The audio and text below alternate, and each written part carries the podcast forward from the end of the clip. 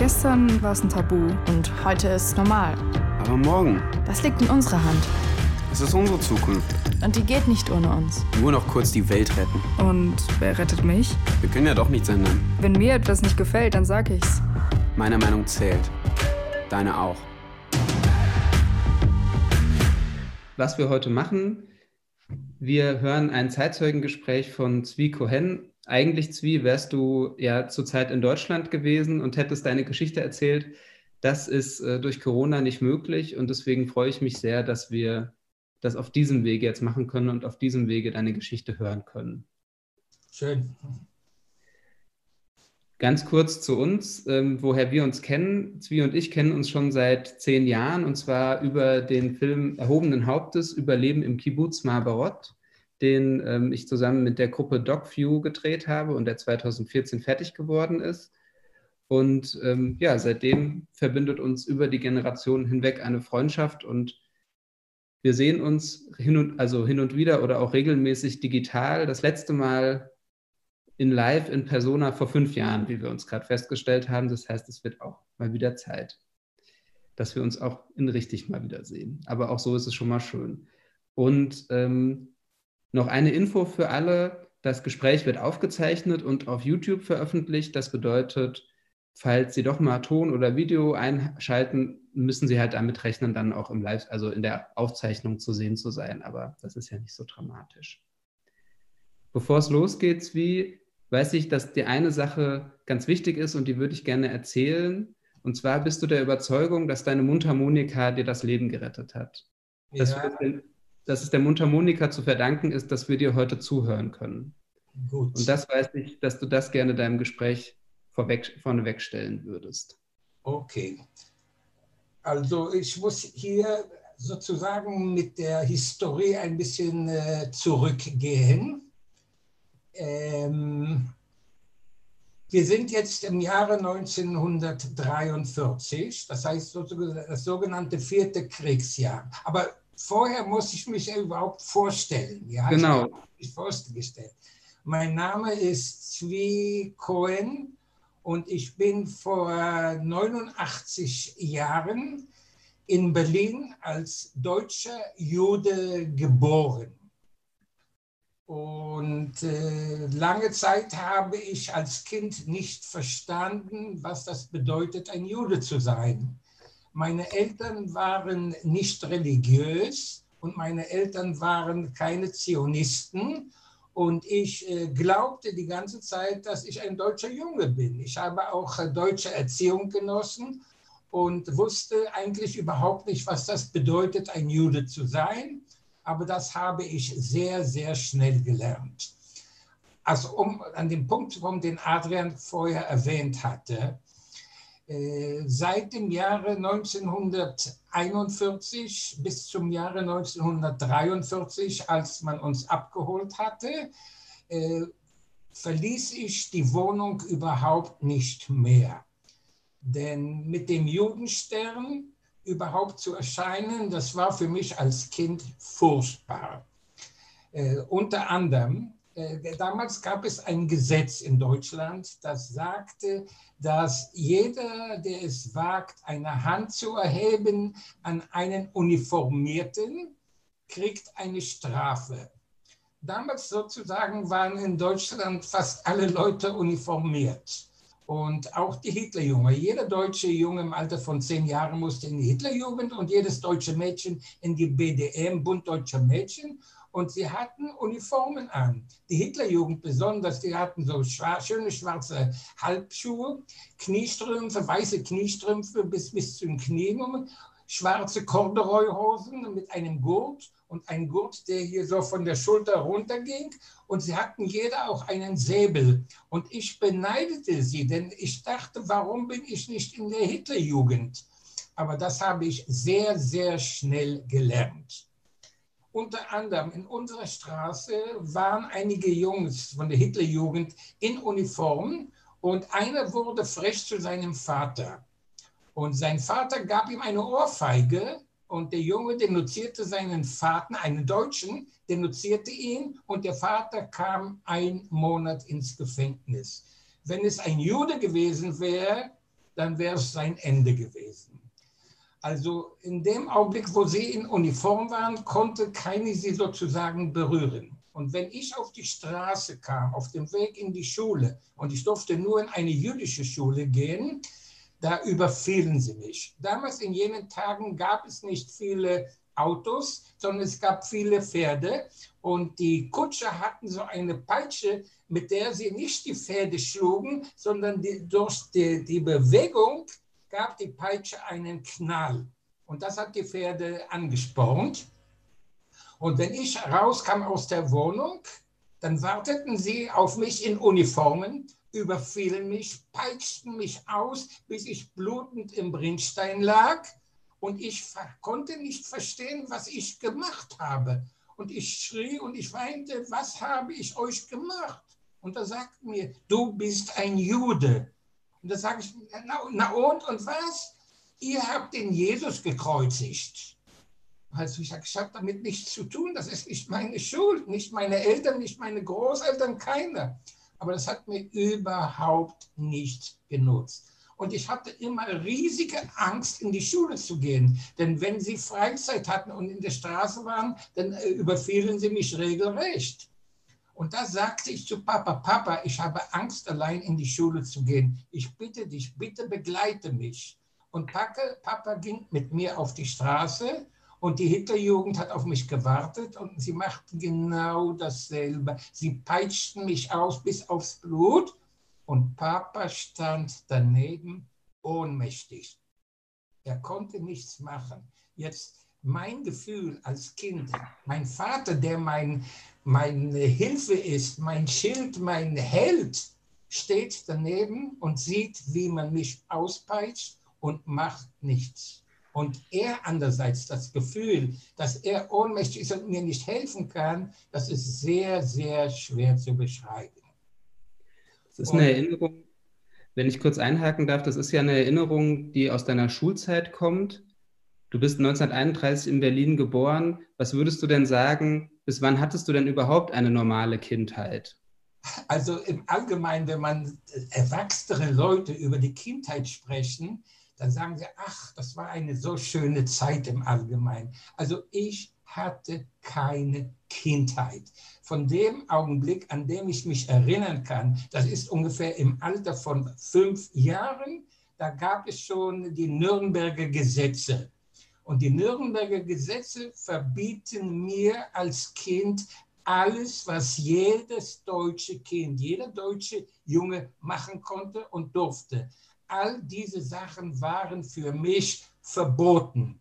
Ich durfte nicht ins Kino gehen und nicht ins Theater gehen. Ich durfte in kein Schwimmbad. Ich durfte in kein Restaurant. Ich durfte in kein Theater. All diese Sachen, was jedes Kind normal hatte, mir war es verboten und ich konnte es nicht verstehen, weil ich ein Jude war und ich wusste nicht, was ein Jude schuld ist, an dem, dass man ihn so behandelt. Jetzt die Sache war ganz einfach. Indem man uns so in dieser Art und Weise unterdrückt hat, haben wir im Laufe der Zeit, seit dem Jahre 36, die Nürnberger Gesetze kamen Ende 35 heraus und sie sind im Laufe der Jahre bis zum 8. Mai 1945 kamen an die 2000 Gesetze gegen die Juden heraus. Was sagen diese Gesetze? Dass alles, was jedem erlaubt ist, ist einem Juden verboten.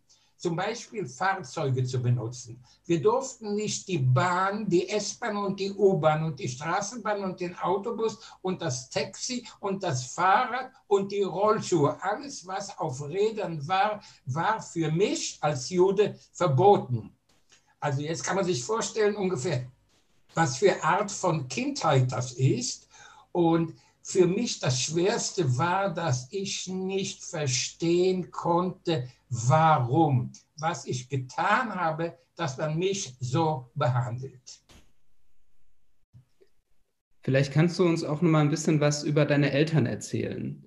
Ich weiß, dass dein Vater Schneider war, aber auch als Pädagoge gearbeitet hat und dass deine Mutter auch eine sehr mutige Frau war, was sie auch später dann im Kontext des 9. November auch unter Beweis stellen musste, als sie deinen Opa aus dem Gefängnis oder aus Sachsenhausen geholt hat. aus dem Konzentrationslager. Also, wie gesagt, mein, meine Eltern heirateten im Jahre 1930, aber sie kannten sich schon seit dem Jahre 1925. Sie waren drei Jahre verlobt, bevor sie heirateten.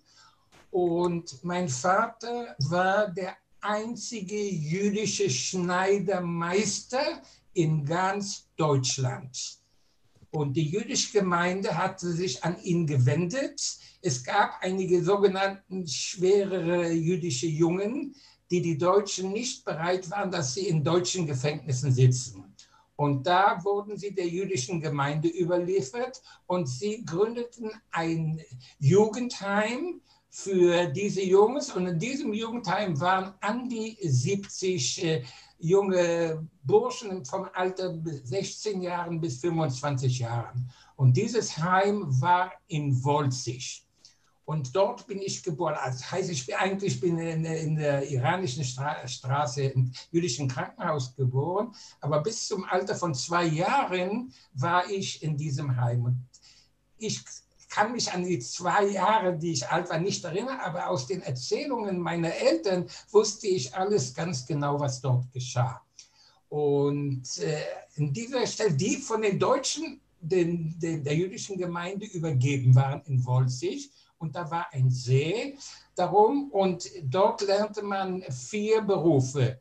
Schusterei, Schneiderei, Tischlerei und Landwirtschaft. Und das war die, sozusagen die Vorbereitung, um nach Palästina damit zu gehen. Und äh, als ich anderthalb Jahre alt war, kam die SA. Damals gab es noch nicht die SS, die Braunhemden, und umzingelten das Gut mit Hunderten von SA-Männern und bildeten eine lebende Kette, dass jeder die, einer dem anderen die Hand gab.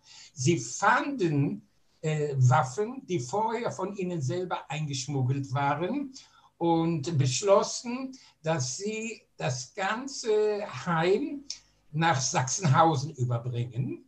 Sachsenhausen wurde im Jahre 1933 im Monat Juni, äh, Juni zusammen mit Dachau und Oranienburg, die ersten zwei Konzentrationslager, die man damals Arbeitslager nannte, gegründet. Und sie beschlossen, dass alle zur Neuerziehung nach Sachsenhausen gehen müssen.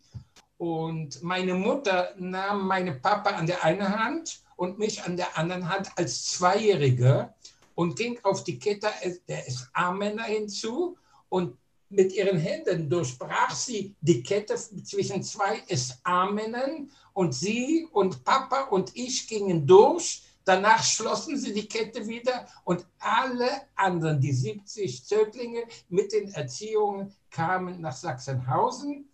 Uns wurde das erspart. Also jedenfalls meine Mutter, eine gebürtige Berlinerin, sie hatte vor nichts Angst. Und ich werde sie noch oftmals erwähnen im Laufe meiner Geschichte. Aber nur um Bescheid zu wissen, dass all das geschehen ist im Jahre 1933.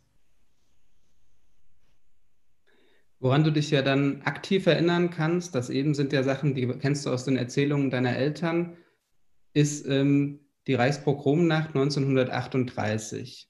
Ja. Willst du uns erzählen, wie du das erlebt hast? Ja, also ich muss etwa, etwa davor sagen, dass die Nürnberger Gesetze, die eigentlich, ich habe hier das aufgeschrieben, am, am 15. September 1935 herauskamen. Und äh, diese Gesetze, die haben sozusagen mein Leben äh, geprägt. Denn all diese Verbote, die war ich, ich, Kindheit, wenn man das Wort Kindheit benutzt, das gab es nicht. Das gab es nicht bei mir. Und äh, jetzt, um darauf zu kommen, nachdem die Olympiade in Berlin im Jahre 1936 stattfand und bis dann Hitler sich mehr oder weniger beherrschte sozusagen nach dem Jahre 1936, da ging es schon ganz, ganz wild zu. Inzwischen hat die SA schon ihre Aufgabe mehr oder weniger verloren nach der, nach der langen Messe im Jahre 1934 und jetzt trägt das Bild von Deutschland die SS. Der Unterschied zwischen den Braunhemden und den Schwar äh, Schwarzhemden. Und jetzt kommen wir auf den 9. November 1938, die sogenannte Kristall, Reichskristallnacht. In dieser Nacht wurden alle Synagogen in ganz Deutschland verbrannt, aber außerdem wurden die Scheiben von allen jüdischen Geschäften eingeschlagen und selbstverständlich auch ausgeraubt der Sachschaden, der entstand von dem zerbrochenen Glas, was jeder, der durch die Straßen ging, darauf äh, gegangen ist und man hörte das Knirschen des Glases und darum nennt man das die Reichskristallnacht. Der Schaden war von eineinhalb Milliarden deutsche Mark, deutsche Reichsmark. Und diesen Schaden mussten die Juden bezahlen. Also nicht nur, dass man ihnen diesen furchtbaren Schaden angerichtet hatte, sondern sie mussten das auch noch bezahlen. In dieser Nacht wurden in Berlin 90 Juden aus den Fenstern geworfen und so getötet und 15.000 Juden wurden verhaftet. Unter diesen war auch mein geliebter Opa. Mein Opa war im Ersten Weltkrieg Oberfeldwebel in der Kavallerie und er erhielt das Eiserne Kreuz. Und ich verehrte meinen Opa, denn er war ein Symbol eines Heldes. Er hatte eine Figur wie ein preußischer Offizier. Er hatte einen ganz kurzen Bürstenhaarschnitt. Er hatte ein Monolog.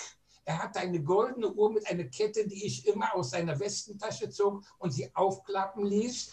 Und er hatte einen, einen gezwirbelten Schnurrbart, den er mit Wachs eingeschmiert hat, wie Hindenburg und all diese. Jedenfalls, er war für mich das Symbol aller Kraft. Und in dieser Nacht wurde er verhaftet, zusammen mit 15.000 anderen und kam nach Sachsenhausen. Jetzt meine Mutter, wie ich schon vorher gesagt habe, die keine Angst vor nichts hatte, auch in der späteren Zeit, auch in Theresienstadt und auch in meinem ganzen Leben lang, sie hatte einen Mut, den man bewundern muss. Und sie fand heraus in dem deutschen Gesetzbuch einen Paragraphen, der besagte, dass Leute im Alter von über 65 Jahren nicht in Arbeitslagern sein dürfen. Und das nannte man damals Arbeitslager. Und sie ging zum Polizeipräsidenten von Berlin und sagte ihm, Sie haben hier einen Fehler gemacht. Und da sagte er, wie fragen Sie sich? Schauen Sie den Paragraphen an. Und für deutsche Beamte, Paragraph war das Allerheiligste. Und da wurde Oper nach einigen Tagen entlassen und kam zurück nach Hause und er weinte. Er war schlotterig und ganz abgemagert und die ganze Zeit sagte er mir, Horst, denn so hieß ich damals, Horst, die haben mir die Füße kaputt gemacht. Und ich war sieben Jahre alt im Jahre 38 und wusste nicht, was er meinte. Und er weinte mir und sagte mir, Horst, meine Füße, meine Füße. 45 Jahre später kam ich zum ersten Mal zurück nach Deutschland und musste sehen, was meinem Opa die Füße kaputt gemacht hatte. Ich ging nach Sachsenhausen und das war noch das originale Sachsenhausen, das inzwischen einige Male ver verbrannt wurde und verändert wurde und immer neu aufgebaut wurde. Aber damals war es noch das originale Sachsenhausen. Und als ich dahin kam, sah ich einen großen, runden Appellplatz. Und auf diesem Appellplatz stand eine, äh, wie nennt man das auf Deutsch, eine drei 300 Ki drei tonnenschwere Walze, Steinwalze und ein großer Haufen von Erde. Und die Gefangenen mussten mit Schippen die ganze Erde auf dem ganzen Platz ausschütten und dann die, diese Walze ziehen und schieben, bis der ganze Platz ganz, ganz glatt gemacht wurde. Alles das unter den Peitschenhieben und Stockschlägen der SS Und als alles ganz glatt war, mussten sie mit den Schippen wieder die ganze Erde auf einen Haufen aufmachen.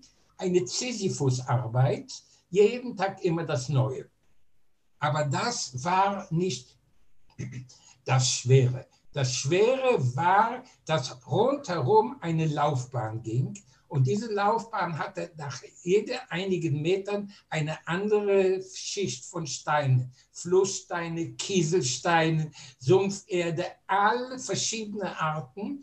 Und die Gefangenen mussten jeden Tag zwölf Stunden unter Peitschenhieben diese Bahn durchlaufen, um zu prüfen, welche Art Leder am fähigsten ist für die deutsche Wehrmacht und das jeden Tag zwölf Stunden unter dem Peitschenheben der SS. Aber das genügte noch nicht. Denn wenn ein deutscher Soldat, der ja marschieren musste, von einem Land zu anderen unter Gesang und Spiel und ein Land nach dem anderen erobern, ein deutscher Soldat, wenn er neue Stiefel kriegt, kriegt er Blasen an den Füßen. Und daher musste jeder von den Gefangenen persönlich für einen deutschen Soldaten der Wehrmacht die Stiefel einlaufen und damit der deutsche Soldat gut marschieren kann. Und ich ging diese Bahn ohne Peitschenhiebe, ohne alles, alleine diese Bahn einmal durch und mir schmerzten die Füße. So konnte ich verstehen, was mein Opa mir vor 45 Jahren geweint hatte. Die haben mir die Füße kaputt gemacht. Dieser Opa wird ja auch später noch mal eine Rolle spielen in deiner Opa Geschichte. spielt noch sehr oft eine Rolle, eine sehr schwere Rolle. Aber das in einem weiteren Laufe der, meiner Geschichte. Genau. Es kam dann eine Zeit in Berlin, in der Zedenicker Straße, in der du die Wohnung nicht mehr verlassen durftest. Wie Ja, kam also es ich, ich durfte sie verlassen. Nicht mehr verlassen. Aber ich wollte mir all diese Peitschenhiebe und diese Sachen ersparen. Jetzt eine Sache war, solange wir noch bis zum Jahre 1941 war, waren wir noch ohne den Schandfleck, ohne den Judenstern. Und in, in, unserer Straße kannte mich jeder und wusste, dass ich ein Jude bin. Aber in anderen Straßen konnte ich gehen, ohne dass man mich behelligt hat. Aber in dem Augenblick, wo wir den Judenstern hatten, da wusste jeder schon aus weiter Entfernung, dass wir Juden sind. Jetzt der Judenstern musste genau an einem bestimmten Platz so und so viele Finger von der Schulter und so viel von der Armbeuge genau ganz fest angenäht sein. Denn damit ein Jude nicht imstande ist, wenn er in fremde Straßen geht, den Stern, abzunehmen und keiner ihn als Juden erkennt, mussten wir erstens den Judenstern kaufen. Das war das Erste. Und Papa hatte sie wirklich ganz, ganz fest angenehm, denn jeder Deutsche durfte versuchen, den Judenstern abzureißen. Wenn es ihm gelang, bekam er einen Geldpreis und der Jude kam ins Lager. Und es gab Deutsche, die es versuchten und vielen gelang es auch. Und es gab Deutsche, die es nicht gemacht haben. Aber jeder Deutsche durfte einen Juden anspucken, durfte einen Juden schlagen, durfte einen Juden erschlagen. Und da war die große Angst, überhaupt in die Straßen zu gehen mit dem Judenstern. Und da die jüdischen Schulen alle schon geschlossen wurden im Jahre 1941, Ende 41, da beschloss ich, dass ich die Wohnung nicht mehr verlassen. Vom Jahre 1941 bis 1943, bis wir abgeholt wurden, fast zwei volle lange Jahre, verließ ich die Wohnung überhaupt nicht. Jetzt in unserem Haus wohnten meine Großeltern, mein Opa und Oma in dem ersten Stock unseres Hauses und wir wohnten im vierten Stock unter dem Dach. Damals gab es noch keine Hochhäuser und all das existierte nicht. Und äh, einige Zeit konnte ich zu Opa runtergehen. Das war der einzige, den ich getroffen hatte. Aber im Laufe der Zeit, äh, ein Bonze der Partei wollte diese Wohnung, sie war gut gelegen im ersten Stock, und sie schmissen meine Großeltern raus. und sie mussten in eine andere Straße rein und ich wusste nicht mehr, wo sie wohnen. So hatte ich überhaupt keinen Kontakt mehr. Und als einzige Juden in dem ganzen Haus haben sich alle Deutschen, die in diesem Haus wohnen, zu uns, als ob wir ein Schatten wären, als ob wir nicht existieren überhaupt. Nur ein Friseur, der unten war, der hatte sich irgendwie noch zu uns verhalten. Denn mein Opa ließ sich im Laufe von 28 Jahren jeden Tag bei ihm rasieren. Und er hatte mir einmal gesagt, du Horst, wenn du irgendwelches Problem hast, dann kannst du bei mir telefonieren. Jetzt, all unsere Sachen im Laufe der Zeit wurden uns weggenommen. Wir durften keine Haustiere halten. Ich hatte ein Aquarium mit Fischen, das wurde mir weggenommen. Ich hatte zwei Kanarienvögel, das wurde mir weggenommen. Telefon durften wir nicht halten, Radio durften wir nicht haben, Zeitung durften wir nicht kaufen. Das heißt, man versuchte uns von allem, was geschieht, einfach abzusondern, damit wir nichts wissen und nichts hören. Aber genauso wie der Volkswagen herauskam, gab es einen Befehl, den Volksempfänger sehr niedrigen Preis zu kaufen. Und dieser Volksempfänger konnte nur deutsche Stationen hören. Aber da man jedes Tag sozusagen mehr erobert hat, ein Land nach dem anderen und jede Stunde Nachrichten gegeben wurden, das Oberkommando der Wehrmacht gibt bekannt, deutsche Truppen haben das und das und das und das erobert.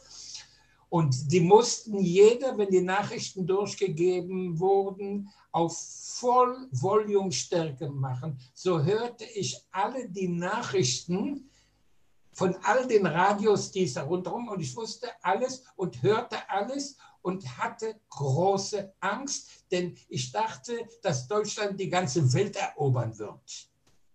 Jetzt muss man Einzelrechnung nehmen.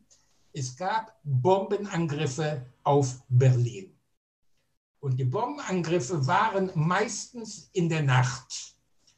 Und jeder Deutsche musste in den Luftschutzkeller. Jeder Hauswart hatte genau die Liste von den Einwohnern des Hauses. Und wenn jemand die Wohnung verließ, musste er dem Hauswart sagen, dass er nicht zu Hause ist. Denn es gab sehr, sehr oft Fliegeralarm und jeder Deutsche musste sofort in den Luftschutzkeller.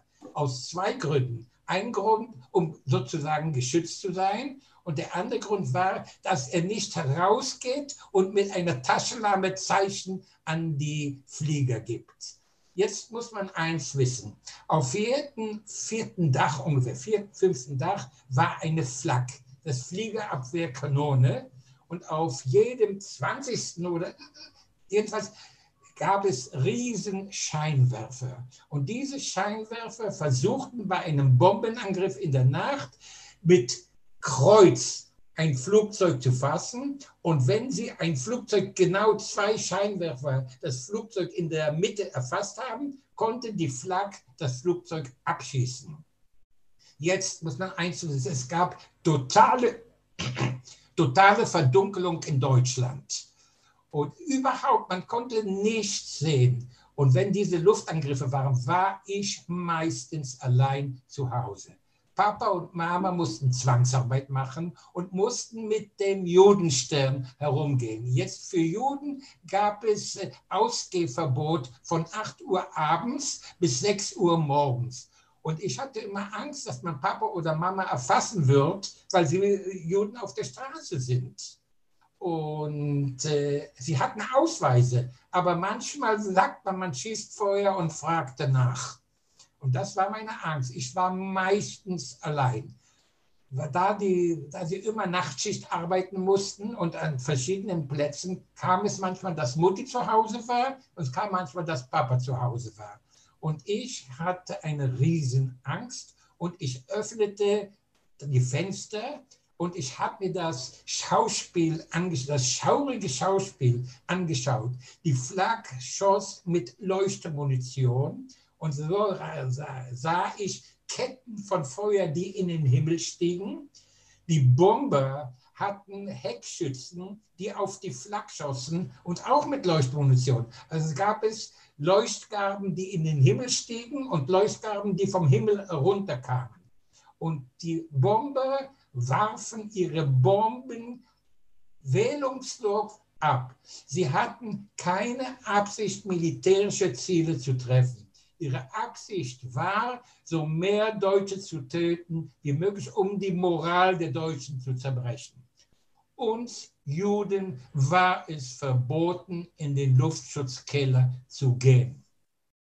Und so jeden Luftangriff, den es gab, erlebte ich in meinem vierten Stock unter der Angst, dass die Bomben mich treffen werden. Denn die Bomben, die sie abwurfen, sie öffneten den Bombenschacht und die Bombe fiel eine nach der anderen. Aber da das Flugzeug flog, dann, dann ging es zu dieser Art und wir nannten, nannten das Teppichangriffe, denn die Bomben fielen wahllos. Und dann hörte ich die Explosionen und hörte die Geschreie und ich sah die Feuer, die anfingen und meine Angst war unbeschreiblich. Jetzt, da man mir auch die Musikinstrumente abgenommen hatte, ich hatte ein kleines Klavier, das wurde mir weggenommen. Ich hatte eine Gitarre, die wurde mir weggenommen. Man ließ mir eine Mundharmonika und eine Flöte, eine Blockflöte. Warum, weiß ich nicht, aber das ließ man mir da meine Mutter als gebürtige Berlinerin alle deutschen Volkslieder kannte und ich übte auf der Mundharmonika. Die Mundharmonika, das ist so ein kleines Ding, so klein. Das ist, alle in Deutschland kannten damals die, die wahre Hohner Orchester Mundharmonika. Und wenn man reinpustet, kommt ein Ton raus und wenn man einatmet, kommt ein anderer Ton heraus. Und ich lernte im Laufe der Zeit mit dem lernte ich auf der Mundharmonika spielen. Mutti lehrte mich alle deutschen Volkslieder. Und ich lernte alle deutschen Volkslieder auf der Mundharmonika spielen, denn ich hatte ja endlos Zeit. Fast zwei Jahre in der Wohnung. Dann hörte ich die Märsche, die durchgegeben wurden mit den Siegesnachrichten in, der, in, den Nachrichten. Und ich lernte diese Lieder auf der Mundharmonika spielen. Und äh, die Mundharmonika sozusagen war für mich das Einzige, was mich richtig gehend beschäftigt hatte. Und äh, jetzt muss ich einige Schritte zurückgehen.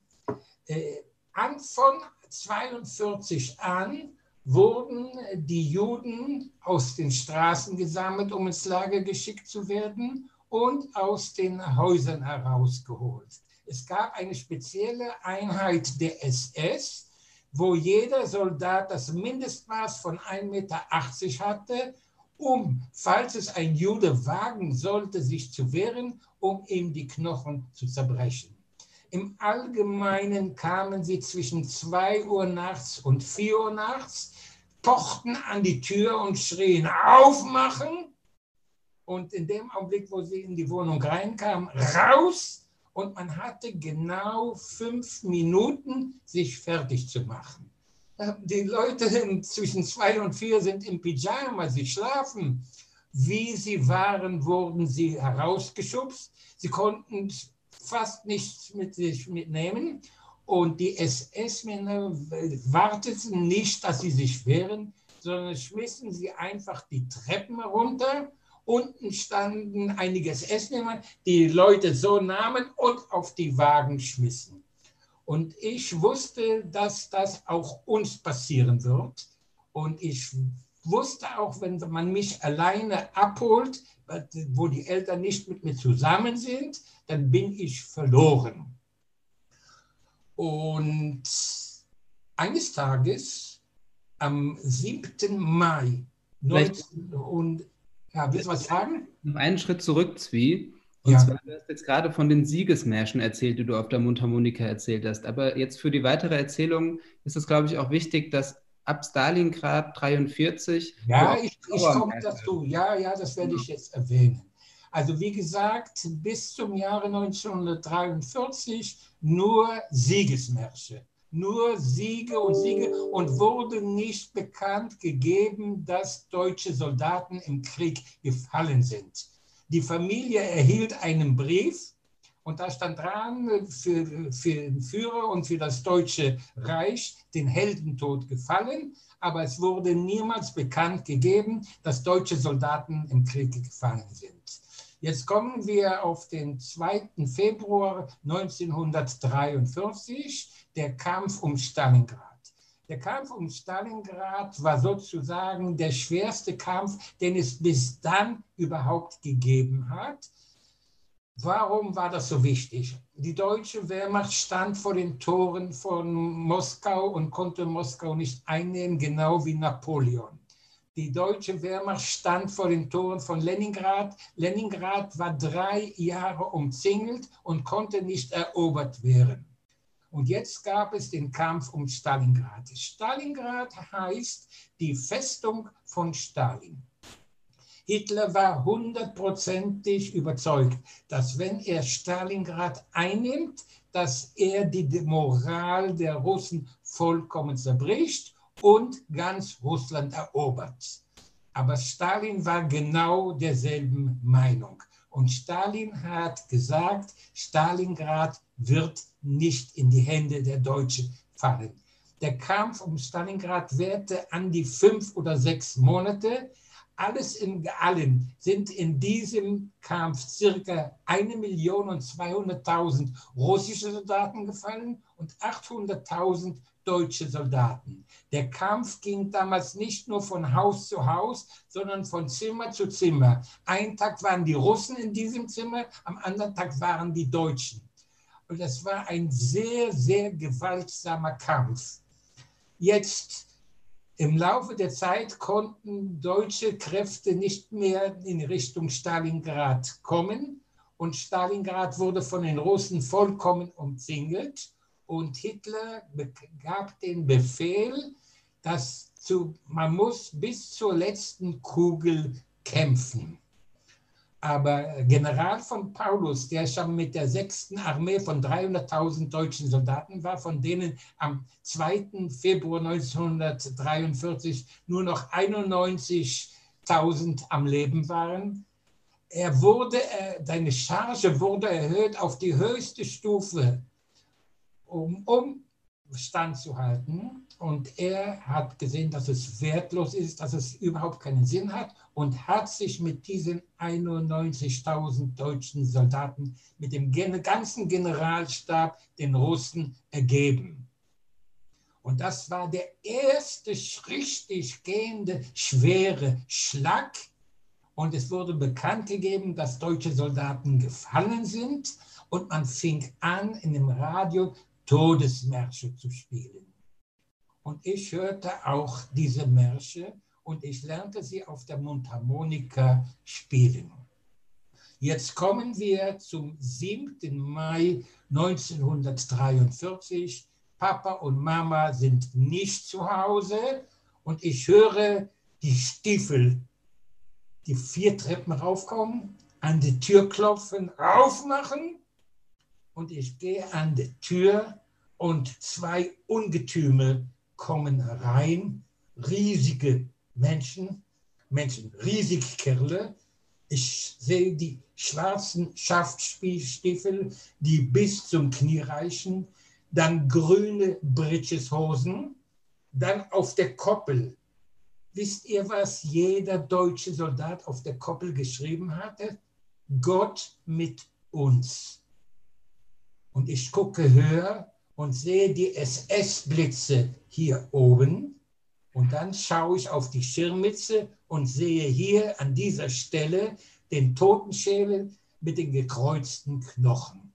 Und da fing ich an, furchtbar zu weinen. Ein SS-Mann blieb im Rahmen der Tür stehen. Der zweite sagte, raus! Und stellte sich neben mich und ich weinte und weinte und er fragte, was heulst du? Sage ich, ich will nicht ohne Papa und Mama gehen. pack deine Sachen. Ein Befehl ist ein Befehl. Und ich hatte keine andere Möglichkeit und ich nehme die Seife und die Zahnbürste und die Zahnpasta, die ich dann niemals benutzen konnte, und nehme die Mundharmonika und will sie einpacken in, äh, in den Rucksack, den ich schon vorbereitet hatte. Und da fragte mich der SS-Mann, der neben mir stand, äh, was ist denn das? Und ich sage, eine Mundharmonika, weinend. Und der sagt zu mir, spiel mal mal was vor. Und ich bin noch nicht ganze zwölf Jahre alt und ich weiß nicht, was, was soll ich machen? Und da beschloss ich, ein Lied, das Mutti mich gelehrt hatte, zu spielen. Das Lied heißt, ich hatte einen Kameraden. Und da ich annehme, dass viele Leute es nicht kennen, werde ich jetzt vorlesen. Ich hatte einen Kameraden, einen besseren findest du nicht. Die Trommel schlug zum Streite, er ging an meine Seite, im gleichen Schritt und Tritt, im gleichen Schritt und Tritt. Eine Kugel kam geflogen. Gilt's mir oder gilt es dir? Ihn hat es weggerissen.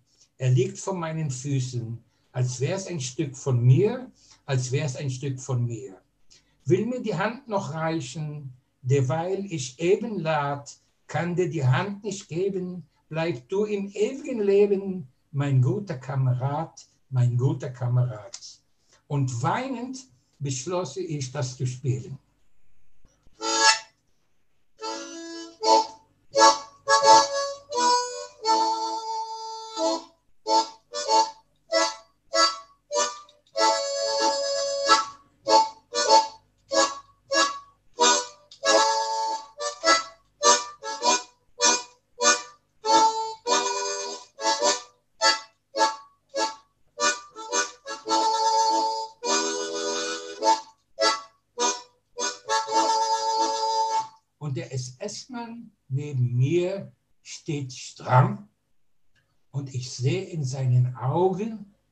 Träne. Und er sagt zu dem anderen SS-Mann, der Kleine kann spielen, spiel noch was. Und ich hatte schon das Gefühl, dass ich ihn irgendwie menschlich erreicht habe. Aber was, was spiele ich jetzt? Und da war es das Lied dass die Sängerin, Schauspielerin Marlene Dietrich im Blauen Engel gespielt hatte. Marlene Dietrich verließ Deutschland zwischen 36 und 37 und ging nach England und von England nach Amerika. Das Lied von Lili Marlene. Die deutsche Wehrmacht marschierte mit diesem Lied und die, das englische Militär marschierte mit demselben Lied auf Englisch. Und da beschloss ich, dieses Lied zu spielen.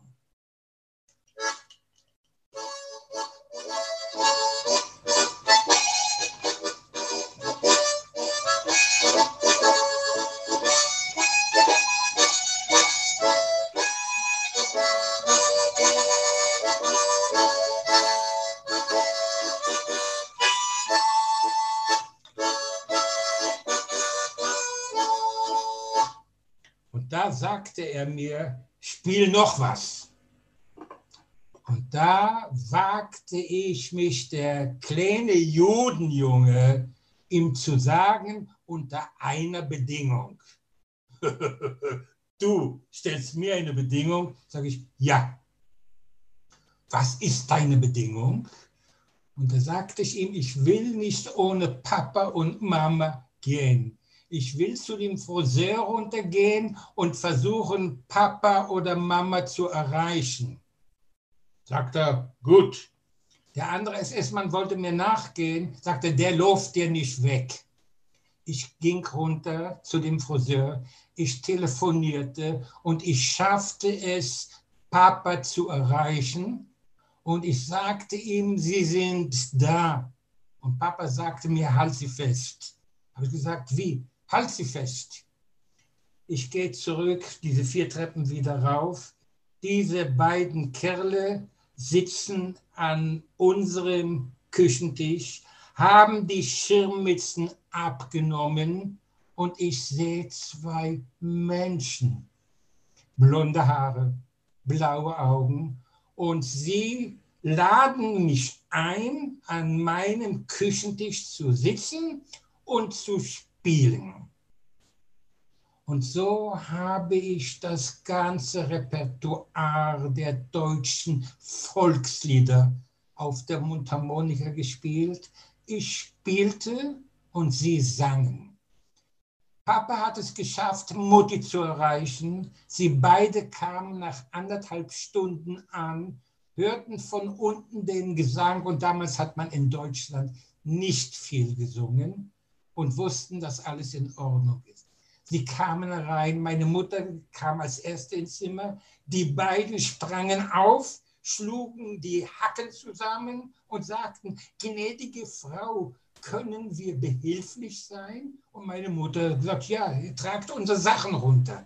Sie haben uns nicht die Treppen runtergeschmissen. Sie halfen Papa auf dem Wagen. Sie halfen Mama auf dem Wagen. Mich hoben sie hoch und stellten mich in das Auto und sagten, auf Wiedersehen. Dass Papa und Mama mit mir zusammen ins Lager kamen, rettete uns das Leben. Wir kamen auch zusammen raus und wir lebten zusammen. Die Mundharmonika hat das bewirkt. Das war sozusagen dann für eine lange Zeit der letzte Moment, wo ihr nochmal irgendwie menschlich behandelt wurdet. Weil jetzt. Ähm, das war das Letzte. Jetzt weil jetzt eine Phase begann, ganz viele Erlebnisse, wo es ganz viele Prozesse der Entmenschlichung gab. Ja, gut. Also das ganze System der Ausrottung der Juden war darauf aufgebaut, dass man vorher die Juden vollkommen entehrt, entwürdigt, entmenscht, so dass wir auf diese Stufe kamen, dass wir uns fühl, fühlten wie eine Kakerlake. Und nur so konnte man es schaffen, so viele, so viele Juden zu ermorden ohne dass sie sich überhaupt gewehrt haben. Es gab nur sehr, sehr wenige Momente, wo irgendwie die Juden einen Aufstand gewagt haben. Es gab einen in, in Warschau, es gab einen in Wilna und es gab eins in einem der Todeslager. Aber im Allgemeinen waren alle Leute so tief entmenscht, dass sie sich nicht mehr menschlich gefühlt haben und wie eine Herde von Schafen einfach gelaufen sind in den Schlachthof. Nur so war es erm-, ermöglicht. Anders konnte man das nicht schaffen. Jetzt einige Sachen, um genau zu zeigen, was und wie das war. Wir kamen in eine jüdische Schule die Schule war ein, in den Saal, um den Saal rundherum waren die Toiletten. Es gab keinen Tisch, keinen Stuhl, keine Bank, kein Schrank, nichts, der bloße Fußboden. Wir mussten uns auf den bloßen Fußboden legen. Jetzt, wenn irgendeiner in der sogenannten entwickelten Welt nur mit sich alleine sein will, ohne Vater und ohne Mutter, ohne Freund und Freundin, ohne Bruder, ohne Schwester, nur er allein, gibt es einen einzigen Platz und das ist die Toilette. Indem er auf die Toilette geht und die Tür zumacht, ist er mit sich allein. Das Erste, was die Deutschen machten, sie hoben alle Türen aus den Ankeln und jeder, der auf die Toilette ging, wurde von allen gesehen. Entehrend, entmenschend. Außerdem nahmen sie das Klosettpapier weg. Ein Jude braucht kein Klosettpapier. Entehrend, entwürdigend. Das war der Anfang. So fing das Ganze an.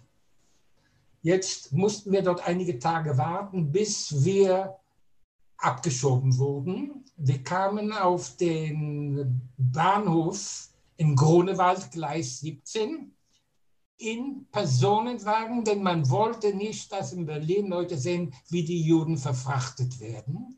Und wir fuhren mit der Eisenbahn stundenlang. Wir wussten nicht, wohin. Und dann kamen wir in die damalige Tschechoslowakei auf einem Bahnhof, der hieß Bauschowitz. Und dort empfing man uns, die SS und die, die tschechische Gendarmerie. Und wir mussten anfangen zu gehen. Der Weg von dem Bahnhof bis nach Theresienstadt, wir wussten nicht, was Theresienstadt ist, war dreieinhalb Kilometer. Und jede, wir mussten in Dreierleuten gehen. Und neben uns ging immer ein SS-Mann mit Bajonett auf dem Gewehr und ein tschechischer Gendarm, auch mit dem mit dem Bajonett auf dem Gewehr. Schnell, schnell, schnell, schnell. Und wir waren, es war für uns furchtbar weit, wir wussten ja nicht, wie weit das ist. Und dann kamen wir in Theresienstadt an. Theresienstadt war eine Garnisonstadt, hauptsächlich von der Kavallerie. In, Theresienstadt, die auf hohen Mauern aufgebaut ist. Man brauchte in Theresienstadt keinen Zaun, kein Stacheldraht, kein nichts. Das war ein Städtchen, das von 7000 Leuten bewohnt war.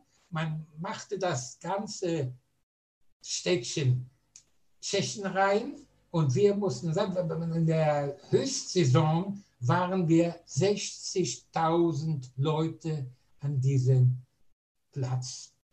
Und wir kamen in eine Kaserne, dort gibt es sieben Kasernen.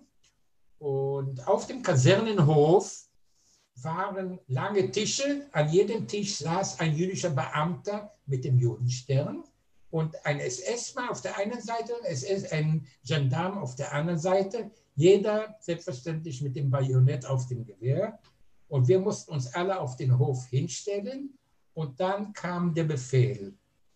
Jeder, der Wertsachen bei sich lädt, kriegt eine Strafe. Und Strafe wussten wir genau, was das ist, Strafe. Da haben alle, jeder hat versucht, mit sich Wertsachen mitzunehmen. Man wusste ja nicht, wie, wo und was sein wird. Und alle gaben ihre Wertsachen und legten sie auf die Tische.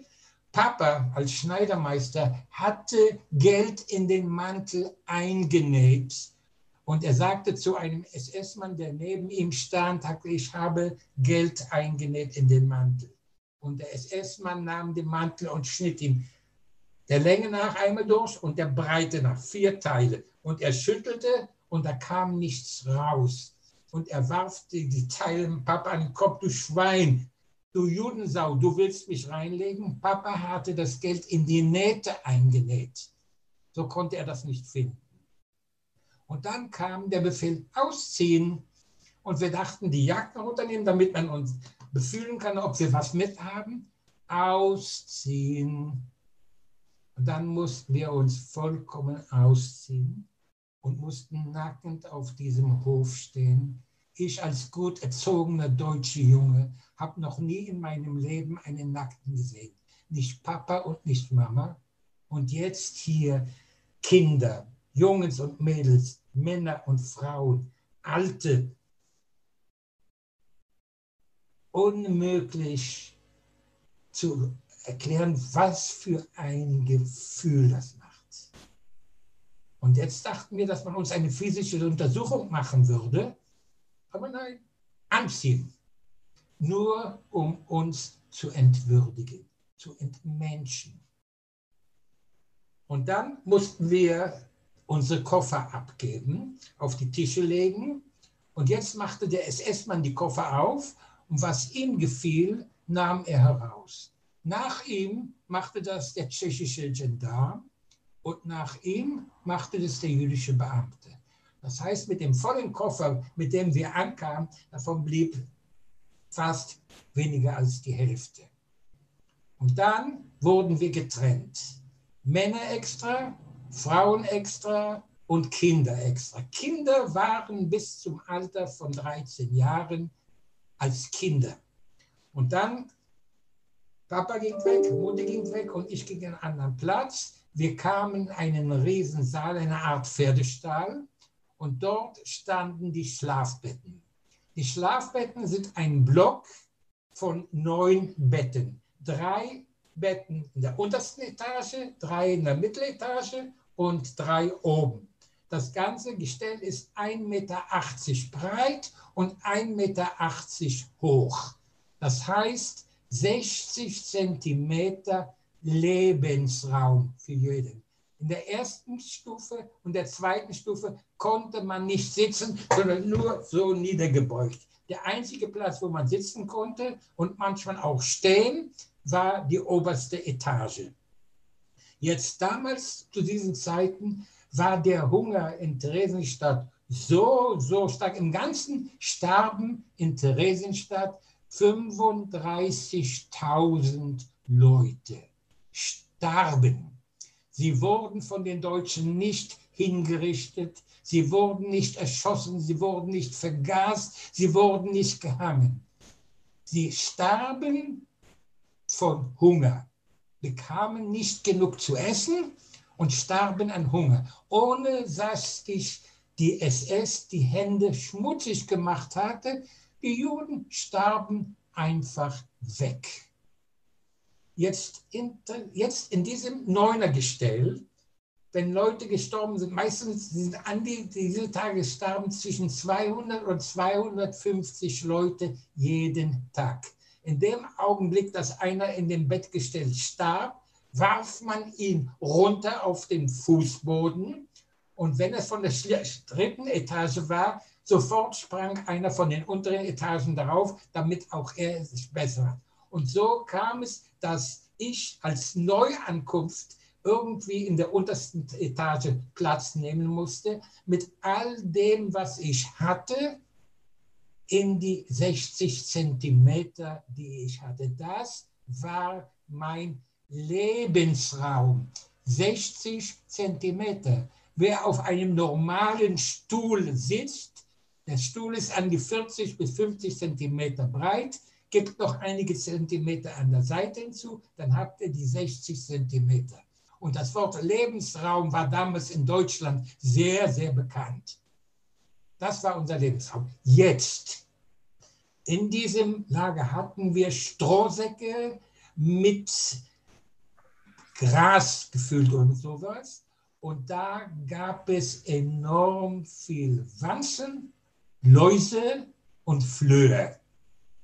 Jetzt diese Tierchen sind intelligent, denn die hatten schon die anderen Bewohner des Neuner Blocks ausgesaugt. Aber ich war Frischblut und ich wurde total zerbissen und habe mich gekratzt bis auf Blut, aber es gab keine Antiseptika und nichts. Und innerhalb von drei oder vier Tagen bekamen wir Impetigo am ganzen Körper. Jetzt in den Kasernen gab es keine Toiletten.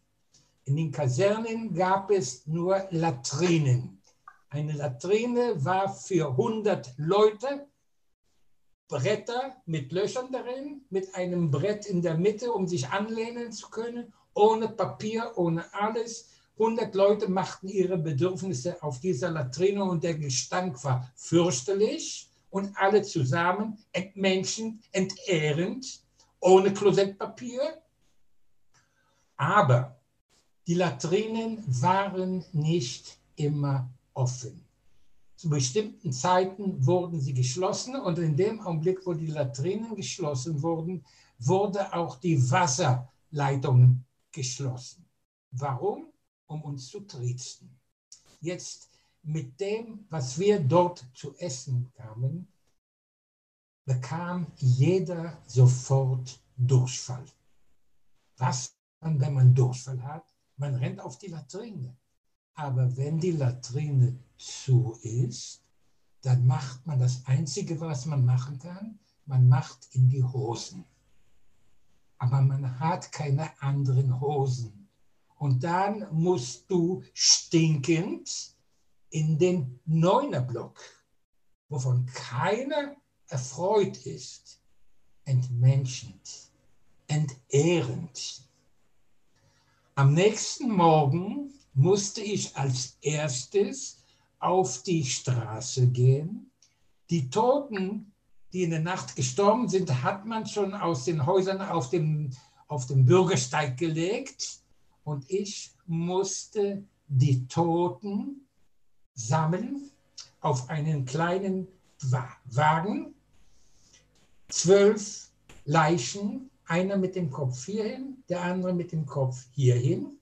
Zwölf Leichen, die meisten waren nackend. Aber ein Mensch stirbt nicht nackend. Aber da es keine Bekleidung gab und da die, die diese Hosen voll hatten, hat man die Toten vollkommen alle Kleider abgenommen.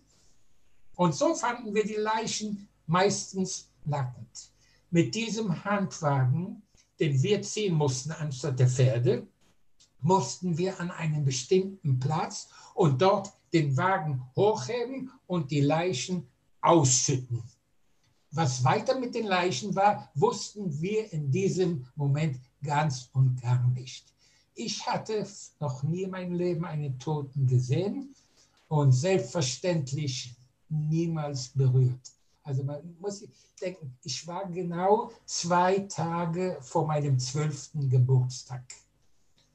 Also wieder diese Art von Tritzerei, die ist unverständlich, wenn man heute darüber nachdenkt, wie man dazu kam, wieso ein Volk, das solche Kultur hatte, Schiller, Goethe, Musiker, Beethoven, Brahms, Bach, wie man dazu gekommen ist, aber es war dem so.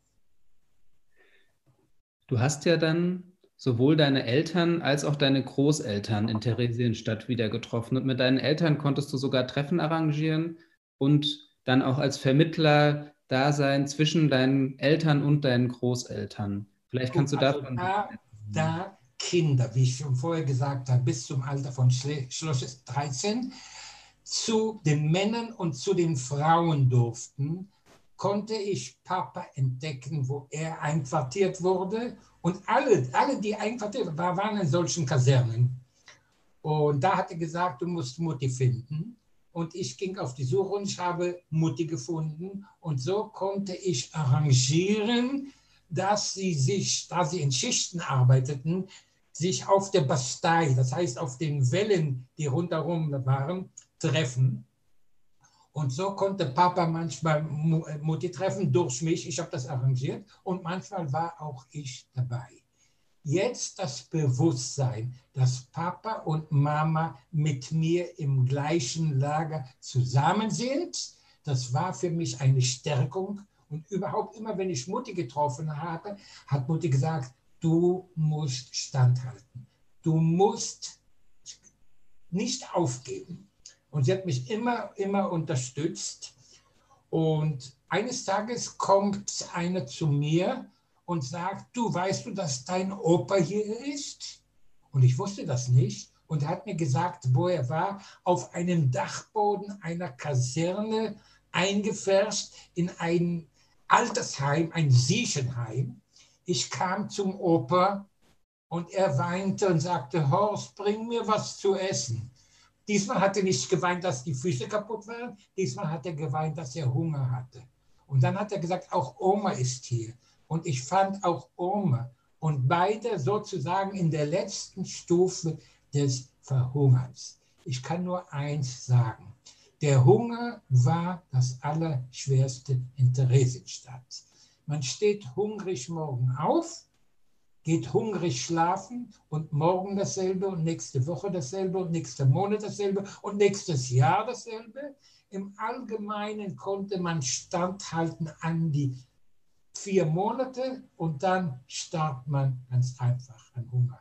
Auch ich kam auf diese Stufe, dass ich wusste, wenn ich nicht noch etwas kriege, dann verhungere ich. Wir bekamen eine Ration. Ja, ich habe es nicht erwähnt vorher. Auf demselben Wagen, auf dem wir die Leichen transportiert hatten, mussten wir die Brotverteilung machen. Brotverteilung, es war ein rundes Leib Brot, das in vier Teile geteilt wurde, sondern jeder bekam ein Viertel Brot für drei Tage. Das Viertel Brot war drei Schnitten Brot. was, was wir normal nennen, eine Schnitte Brot. Das reichte für drei Tage. Die meisten nicht aßen, fraßen das auf sofort. Denn wenn du es mitgenommen hast in deine 60 Zentimeter und es dort gelassen hat, dann hat dein Nachbar dir das Brot gestohlen, denn er wollte überleben. Jetzt habe ich gesagt, dass das, der Hunger das Schwerste war. Und das Zweite, ich weiß nicht, ob es schwerer war oder weniger schwer, das waren die Transporte. Die Transporte gingen in den Osten. Wir wussten nichts über Auschwitz. Wir mussten gar nichts davon. Wir hörten nur Transport in den Osten. Wie wurden die Transporte arrangiert? Ganz einfach. Es gab einen Ältestenrat in Theresienstadt, die verantwortlich waren für das ganze Lager. Die SS gab den Befehl, morgen ein Transport von 2000 Leuten.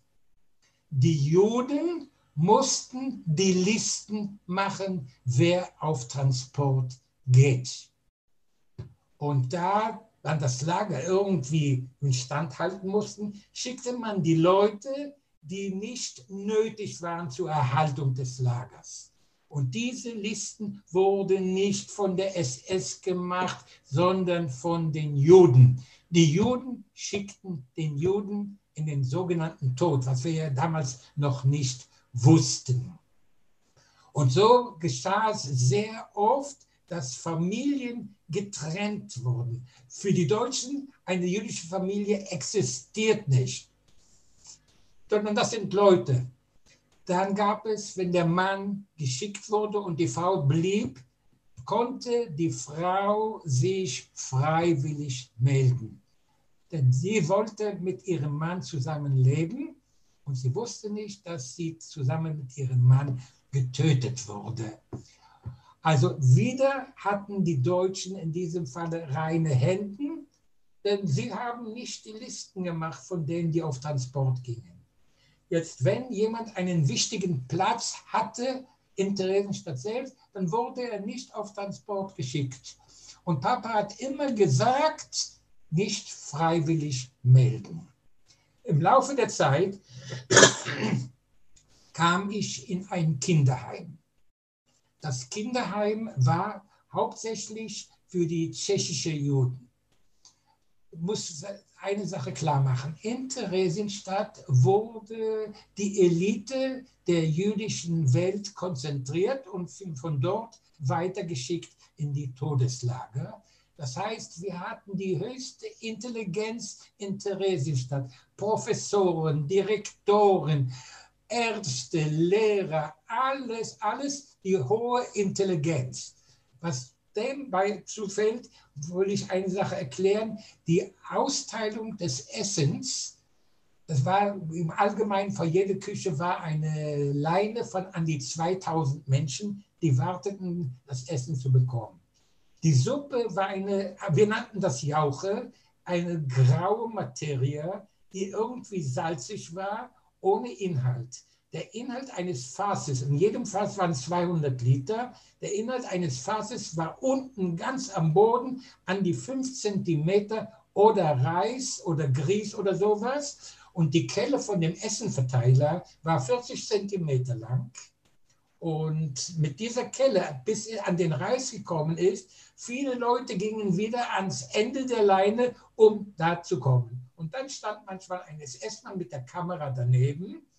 Und als das Fass schon fast leer war und anfing, an den Reis zu kommen, gab er dem Fass einen Tritt.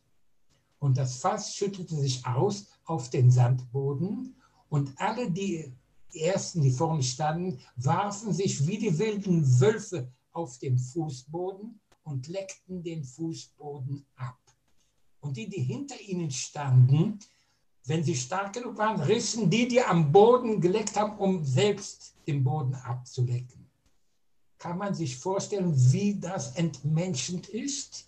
Und er schickte das dann ins Reich. Das ist die Intelligenz von Theresienstadt. Ja, also man, man muss das Ganze verstehen, wie, wie ein Mensch so tief sinkt, dass er sozusagen schon kein Mensch ist. Du hattest ja auch vorhin von deinen Großeltern erzählt. Ja, ich komme jetzt zu meinen Großeltern. Da ich Opa und Oma damals traf, schon auf der letzten Stufe des Verhungerns, ich muss noch eine Sache erinnern. Auch ich kam auf diesen Punkt, dass ich wusste, wenn ich nicht etwas mehr zu essen kriege, dann schaffe ich es nicht mehr. Und da fand ich einen Jungen von den jüdischen Sänger, nicht jüdisch, von den Sängerknaben aus Wien. Und er hatte eine Stimme, eine glockenreine Stimme. Und wir gingen beide zusammen auf die Höfe der Kaserne. Und ich spielte auf der Mundharmonika und er sang. Und in jeder Kaserne wohnten an die 6000 Leute. 2000 waren auf der Arbeit, 2000 waren nach der Arbeit und 2000 waren vor der Arbeit. Und die Leute hörten uns zu und kamen runter zu uns. Und in Europa damals hat man Geld in einen Hut reingeschmissen. Geld war nicht da, das konnte man nicht verwenden. Hat sich herausgestellt, dass Geld, das im, im Mantel von Papa war, keinen Wert gehabt hatte. Denn in Dresdenstadt konnte man damit nichts machen und nichts kaufen. Und ich spielte auf der Mundharmonika und er sang und die Leute kamen runter und legten jeder einen kleinen Brotkrümel in den Hut. Jetzt viele Brotkrümel sind viel mehr als die Essportion, die wir gekriegt haben für drei Tage. Und das hat mich in diesem Falle vor dem Verhungern errettet. Das war wieder die Mundharmonika. Jetzt komme ich eines Tages zu Oper und das Bett, das Gestell ist leer. Und ich gehe zu Oma, um mir zu erzählen, und das Bett ist leer. Beide starben am selben Tag. Beide verhungerten am selben Tag. Jetzt komme, muss ich zurückkommen auf den Punkt, wo ich die Leichen am ersten Tag ausgeschüttet habe. Die Leichen wurden dann in eine Holzkiste gelegt und kamen in das Krematorium. In Theresienstadt gab es ein Krematorium, ein individuelles Krematorium. Der einzige Platz im ganzen Holocaust, wo jede Leiche separat verbrannt wurde. Es dauerte an die 17 äh, Minuten bei einer Temperatur von ungefähr 2500 Grad. Nach der Verbrennung blieben keine Zähne, keine Knochen, sondern nur Asche. Und ein Jude musste mit einem langen, langen Spaten die Asche herausziehen und sie wurde in einen kleinen grauen Kartonschachtel reingeschüttet. Dann wurde ein Etikett nach deutscher Ordnung aufgeklebt, der Name des Toten, der Geburtsdatum und gestorben in Theresienstadt. Auf jedem dieser Kasten wurde das Etikett aufgeklebt. All das wusste ich damals noch nicht. Und von den 35.000 Toten in Theresienstadt wurden an die 11.000 oder 12.000 am Anfang beerdigt, aber nachher war, gab es keinen Platz mehr und da fing man mit dieser Verbrennung an. Äh, gegen Ende Oktober 1944 bekam ich den Befehl, zum ersten Mal das Ghetto-Tor zu verlassen. Und wir gingen einen, an einen Platz, der hieß Columbarium. Columbarium ist ein sogenannter Taubenschlag, den es bei den Römern gab. Und wir kamen in einen Saal, der mir riesig vorkam. Und in diesem Saal waren 22.000 kleine graue Kartonschachteln. Nach deutscher Ordnung entsprechend A, B, C geordnet. Und ich sehe den Buchstaben H. Wir Kinder mussten die Schachteln herausnehmen und von Hand zu Hand von einem zum anderen geben. Und ich gehe auf den Buchstaben H zu, Meine Großeltern waren heller und in Augenhöhe stehen zwei kleine graue Kartonschachteln. Auf dem einen ein Etikett Gustav Haller, Gustav Heller, geboren in, gestorben in Theresienstadt. Und daneben, da sie beide am selben Tag verbrannt wurden, Ethel Heller, meine Oma, geboren, gestorben in Theresienstadt. Und ich nahm mir diese beiden Schachteln, den Opa unter den einen Arm und die Oma unter den anderen Arm und gab die anderen Schachteln so weiter. Alle Kinder haben gelacht, was machst du mit den Schachteln? Denn der Tote war das Allernormalste in Theresienstadt. Aber gesagt, ich behalte mir diese Schachteln bei mir. Draußen mussten wir die Schachteln auf Waggons aufladen. Ich behielt die beiden Schachteln und wir mussten an die 100 Meter gehen und da kamen wir an den Fluss Eger, der neben Theresienstadt fließt und dort mussten wir die Asche in den Fluss schütten. So begrub ich eigenhändig meinen Opa und meine Oma, schüttete die Asche in den Fluss, legte meine Hand ins Wasser und sagte ihnen Shalom. Und die Asche von Opa und Oma mit noch tausenden anderen Aschen auf dem Eger. Und der Eger fließt in die Elbe und die Elbe fließt in die Nordsee. Und die Nordsee vermischt sich mit allen Ozeanen der Welt und geht immer rundherum um die Welt, rundherum um die Welt. Und 45 Jahre später standen an demselben Platz Ezer Weizmann, der Präsident von Israel, und Václav Havel, der Präsident der Tschechoslowakei, und legten an demselben Platz weiße Rosenkränze mit brennenden Kerzen in den Äger, die denselben Weg gingen. Und für mich ist dieser Platz am Äger der Friedhof meiner Großeltern. Ich habe sie eigenhändig begraben. Jetzt, um zurückzukommen auf Theresienstadt selber. Äh, in Theresienstadt gab es Kultur. Die Deutschen wussten, wenn man den Juden Kultur lässt, sind die Juden ruhig und machen keine Revolver. So gab es, sie äh, ließen Musikinstrumente nach der Theresienstadt einlassen und es gab Konzerte, es gab Musiker, es gab Vorträge, es gab eine Kinderoper, Brundibar, wo ich zweimal mit meiner Mundharmonika mitgedrückt habe, denn immer zu gingen Transporte, Kinder mussten ausgetauscht werden und auch Musiker mussten ausgetauscht werden. Und dadurch gab es für uns einige Augenblicke des, wie kann man das sagen, des Lebens sozusagen. Jetzt muss ich noch etwas sagen in diesem Lager gab es an die 90 Prozent tschechische Juden und nur 10 Prozent deutsche Juden, dänische Juden, ungarische Juden und österreichische Juden. Wir waren die Minderheit. Und wie es üblich ist auf der ganzen Welt, auch in diesem Lager wurden wir von den tschechischen Juden unterdrückt und sie nannten uns Deutsche. Und ich wusste, dass wenn ich irgendwie gut durchkommen muss, dann muss ich sehr schnell Tschechisch lernen. Und ich lernte es sehr schnell. Und Leute haben mich damals gefragt, aus welchem Teil aus Prag ich bin. Und das hat mir unter anderem sehr geholfen.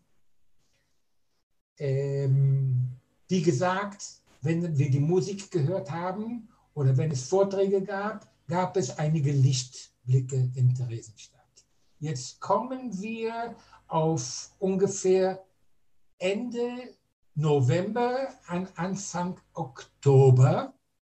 Und da hatten wir diesen Auftrag, die, die, die, die graue Schachteln rauszunehmen. Und danach wussten wir, dass es irgendwie zu Ende geht, denn amerikanische und englische Flugzeuge überflogen Theresienstadt ohne dass die Flagge, die ringsherum war, schoss. Und das war für uns irgendwie ein, ein Zeichen, dass es wahrscheinlich den Deutschen nicht allzu gut geht, denn wir wussten überhaupt nicht, was sich tut. Und jetzt kommen wir auf den 5. Februar 1945. Ich würde gerne gern noch einmal einhaken, Zwie, bevor du zu dem Teil deiner Geschichte kommst. Und zwar ähm, sind es ja viele kleine glückliche Umstände, die dazu geführt haben, dass du überlebt hast. Und einer dieser glücklichen Umstände ist auch eine Blinddarmentzündung, weswegen du auf die Krankenstation verlegt wurdest in Theresienstadt. Vielleicht willst du davon noch erzählen. Ja, ja. Es gab in Theresienstadt ein wunderbares Krankenhaus. Es gab dort Betten, sogar bezogene Betten, aber es gab keine Medizin.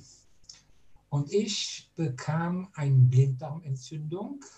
Und Mutti, ich war ja noch nicht mündig, ging mit mir in dieses Krankenhaus und fragte den Chefarzt, der hieß Dr. Schaffer, ein weltbekannter Arzt, was zu machen. Und da sagte er ihr so, wenn ich Ihren Sohn operiere, überlebt er das nicht.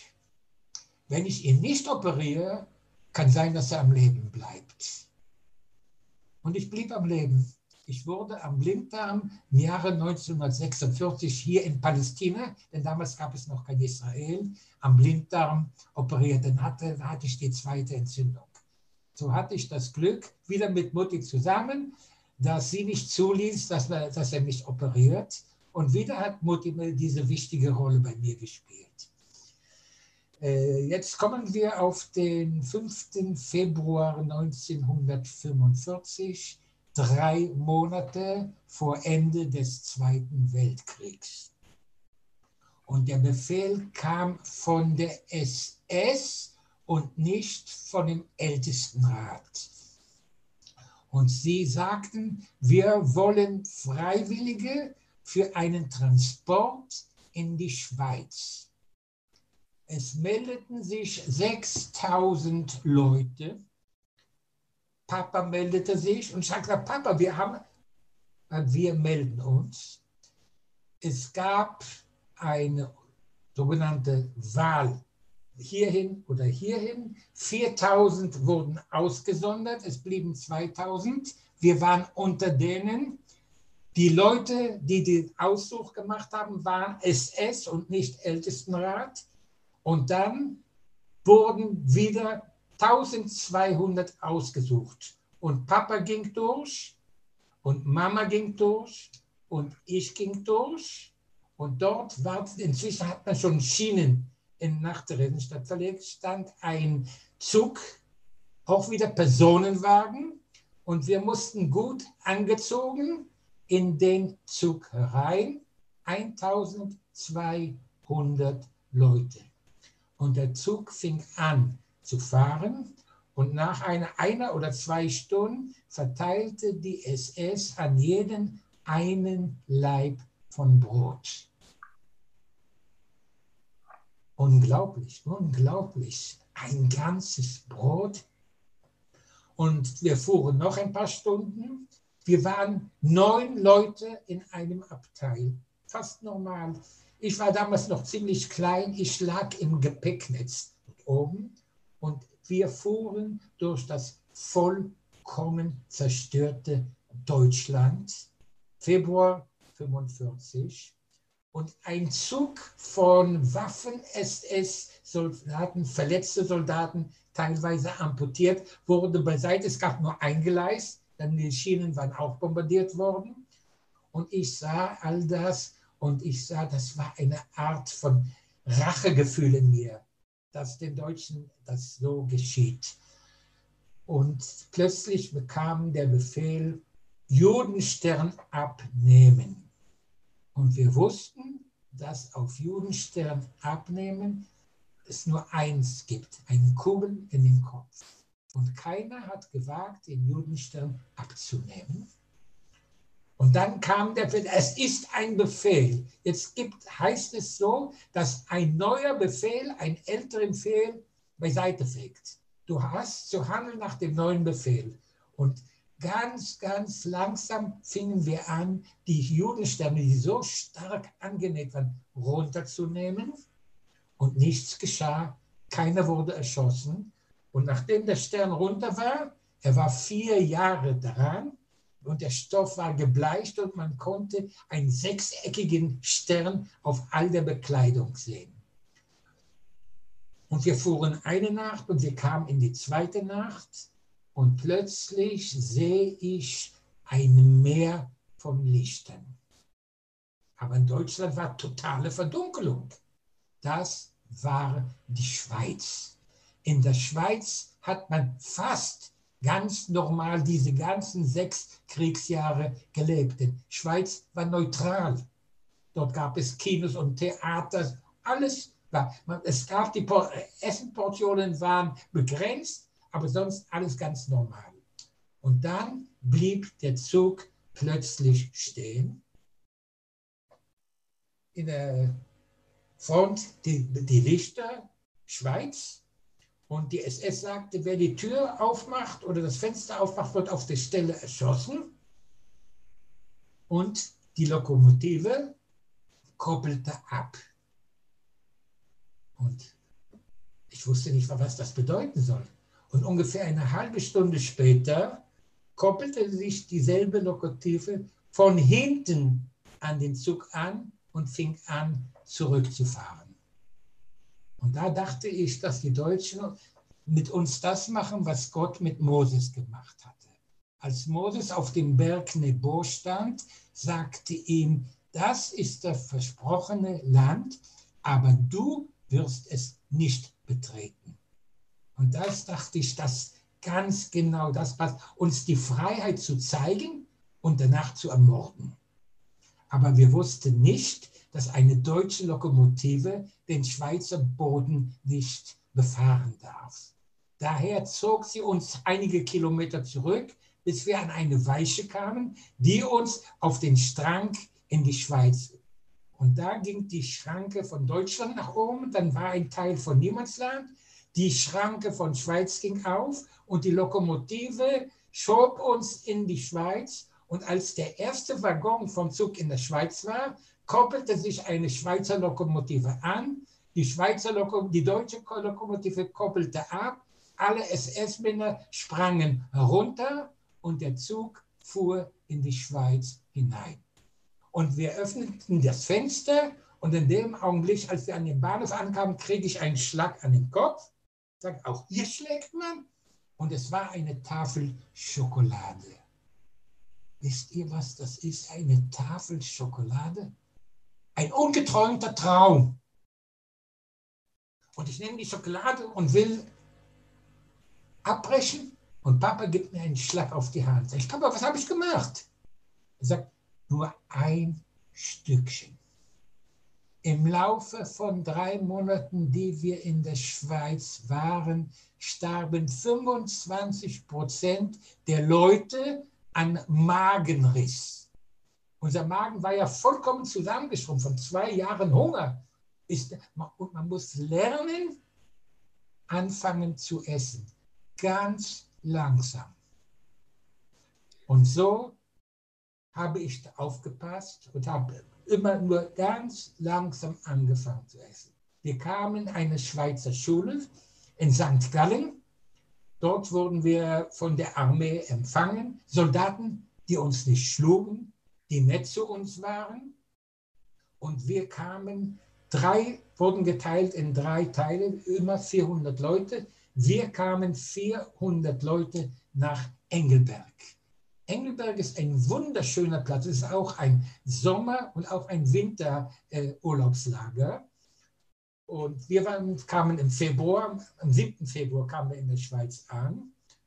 Und wir kamen in ein wunderschönes Hotel das hieß Titlis, aber sechs Wochen Quarantäne. Also das heißt, wir waren frei, aber eingeschlossen. Die Schweizer wollten nicht krank werden, denn es gab in Theresienstadt Typhus. Nebenbei gesagt, die letzten Todesmärsche gingen alle nach Theresienstadt. Und als Theresienstadt genau vor 75 Jahren am 8. Mai befreit wurde, waren dort viele, viele Leute, die nur zwei oder drei Tage in Theresienstadt waren, denn die kamen mit Todesmärschen dort an. Noch kurz eine Sache, Zwie, die ich gerne ergänzen würde. Und zwar dieser Zug in die Freiheit, der war ja eine historische Einmaligkeit. Das ging zurück auf einen Deal zwischen dem damaligen schweizerischen Bundespräsidenten und Himmler. Und zwar war der Deal, Juden werden aus Theresienstadt befreit und im Gegenzug bekommt Deutschland Geld. Aber Hitler hat davon Wind bekommen und deswegen war das eine einmalige Sache und die Schweiz hat dieses Geld auch nie bezahlt. Das nur ganz kurz noch zum historischen Kontext. Es gibt auch ein Buch, das heißt Der Zug in die Freiheit. Da kann man das echt nochmal sehr spannend nachlesen. Und Zwie beschreibt es auch in seiner Autobiografie Der Junge mit der Mundharmonika nochmal ausführlich. Das ist sehr lesenswert. Und genau, aber in der Schweiz, du hast gerade gesagt, wart ihr erstmal in Quarantäne, aber die Quarantäne wurde für dich aufgehoben, weil du das einzige Kind warst. Und so bist du auch mit der Jugendalia in Kontakt gekommen. Ja, also eines Tages sagte man, untersuchen wir den Jungen, ob er krank ist. Ich wurde untersucht, ich, ich wog nur 34 Kilo, aber das war nichts Besonderes und ich war gesund. Und so war ich der Einzige, der raus durfte. Und zum ersten Mal in meinem ganzen Leben, damals war ich für, noch nicht ganz 14 Jahre alt und frei. Aber man muss lernen, frei zu sein. Ich kannte das nicht, das Freisein. Und ich durfte auf den Straßen herumgehen. Und die Schweizer fragten mich, wie war's?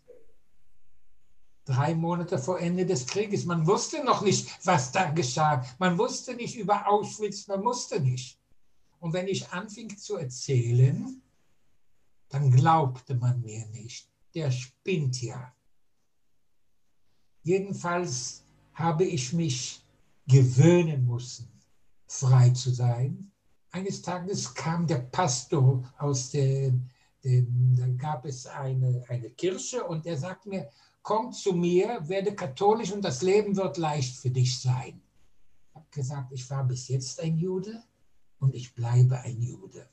Und eines Tages auf diesen Straßen in der Schweiz kam ein Mann zu mir von der Jewish Agency und ein, eine sehr ungarische Aussprache. Und ich habe so gelacht, als ich den Namen gehörte, Fekete. Das war der Name von diesem Mann.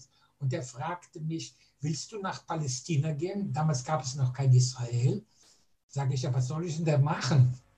Und da sagt er, du kannst in einen Kibbutz gehen. Habe ich gesagt, was ist denn ein Kibbutz?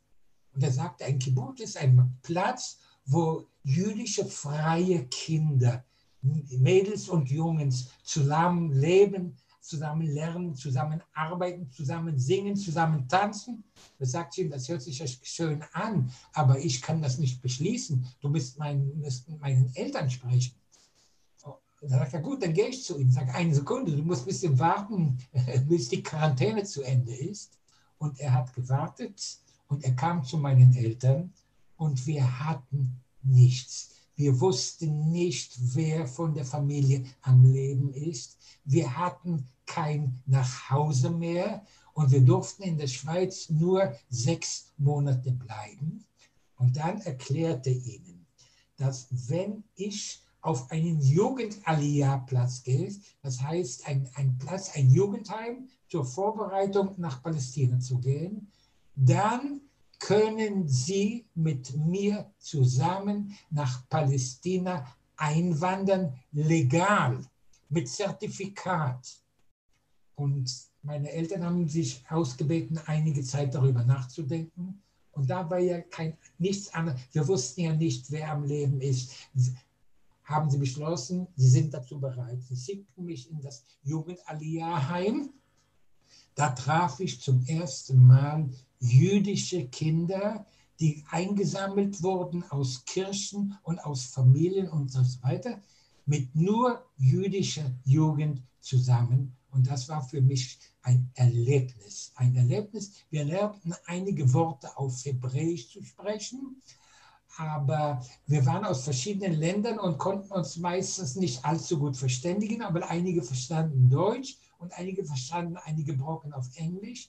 Jedenfalls sagte man uns, dass ein Teil dieser Gruppe schon nach Palästina gegangen ist und wir werden an denselben Platz gehen, wohin sie gegangen sind. Und dann, ähm, das war Ende August, kamen wir nach Italien. Von Italien kamen wir auf einen italienischen Hafen, Papa und Mama und ich zusammen 1200 Leute, viele von dem Zug in die Freiheit. Wir kamen auf ein englisches Kriegsschiff und wir fuhren nach Palästina. Aber da ist noch kurz, wir kamen im 1. September 1945, fünf Monate nach Ende des Krieges in Palästina an. Auf dem Meer gab es noch viele, viele Seeminen und da musste auf dem Mast da oben einer mit dem Fernglas die ganze Zeit gucken, denn eine Seemine sieht man, ist so ein halber Kreis, der auf dem Wasser schwimmt. Und er hat das Schiff durch diese Minen geleitet und so dauerte die Fahrt fast an die vier Tage. Und am letzten Tag, am 1. September 1945, wurden wir um 4 Uhr aufgeweckt und wir sahen dann den Sonnenaufgang über den Karmel mit dem goldenen Dach und wir wussten, jetzt sind wir am Ziel. Und wir kamen im Hafen an und dort wurden wir empfangen. Viele reden alles auf Hebräisch, kein Wort haben wir verstanden, mit Kuchen und Früchten und so und kamen ein Auffangslager in Palästina, das hieß äh, Athlet. Und am nächsten Morgen kam ein Mann aus Kibbutz Ma'abarot, so hieß der Platz, an dem wir hingehen sollten, und fragte mich, wie heißt du? Und ich sagte ihm, ich heiße Horst Kohn. Und er sagte er, hast du vielleicht einen jiddischen Namen? Sage ich ja, einen jiddischen Namen. Ich bin Herschel. Und was ist das Herschel? Herschel ist ein Hirsch. Und ein Hirsch auf Hebräisch heißt Zwie. Und er sagte, bei uns im Land gibt es kein Korn, es ist ein Kohen. Kohen ist nebenbei gesagt ein Oberpriester. Von heute an bist du Zvi Kohen. Und ich dachte, die Eltern kommen mit mit mir, aber sie durften nicht mit, denn die, dieser Kibbutz hatte sie damals noch nicht angenommen. Und wir kamen am 2. September 1945 in Kibbutz Mabarot an. Und ich lebe in diesem Kibbutz seit meinem zweiten Tag in Palästina, fast schon 75 Jahre lang. Aber das Allerwichtigste an meiner ganzen Geschichte ist, dass ich immer zu Mutti sagte, Mutti, ich will noch einen Bruder oder eine Schwester. Und Mutti hat mir gesagt, nicht für Hitler. Aber wenn wir lebend rauskommen, können wir darüber sprechen. Und im Jahre 1946, sie kamen dann letzten Endes nach Kibbutz ging ich zu Mutti und sagte, Mutti, du hast mir was versprochen. Und neun Monate später, am 25. Juni 1947, wurde mein Bruder Abi geboren, der noch heute mit mir zusammen im selben Kibbutz lebt. Und das war für mich der größte Sieg über die Nazis. Nicht, dass wir lebend aus dem Konzentrationslager kamen, dass eine neue Generation, freie jüdische Generation in dem damaligen Palästina, wir waren damals Palästinenser, wir hatten die mandatorische Identitätskarte von Palästina.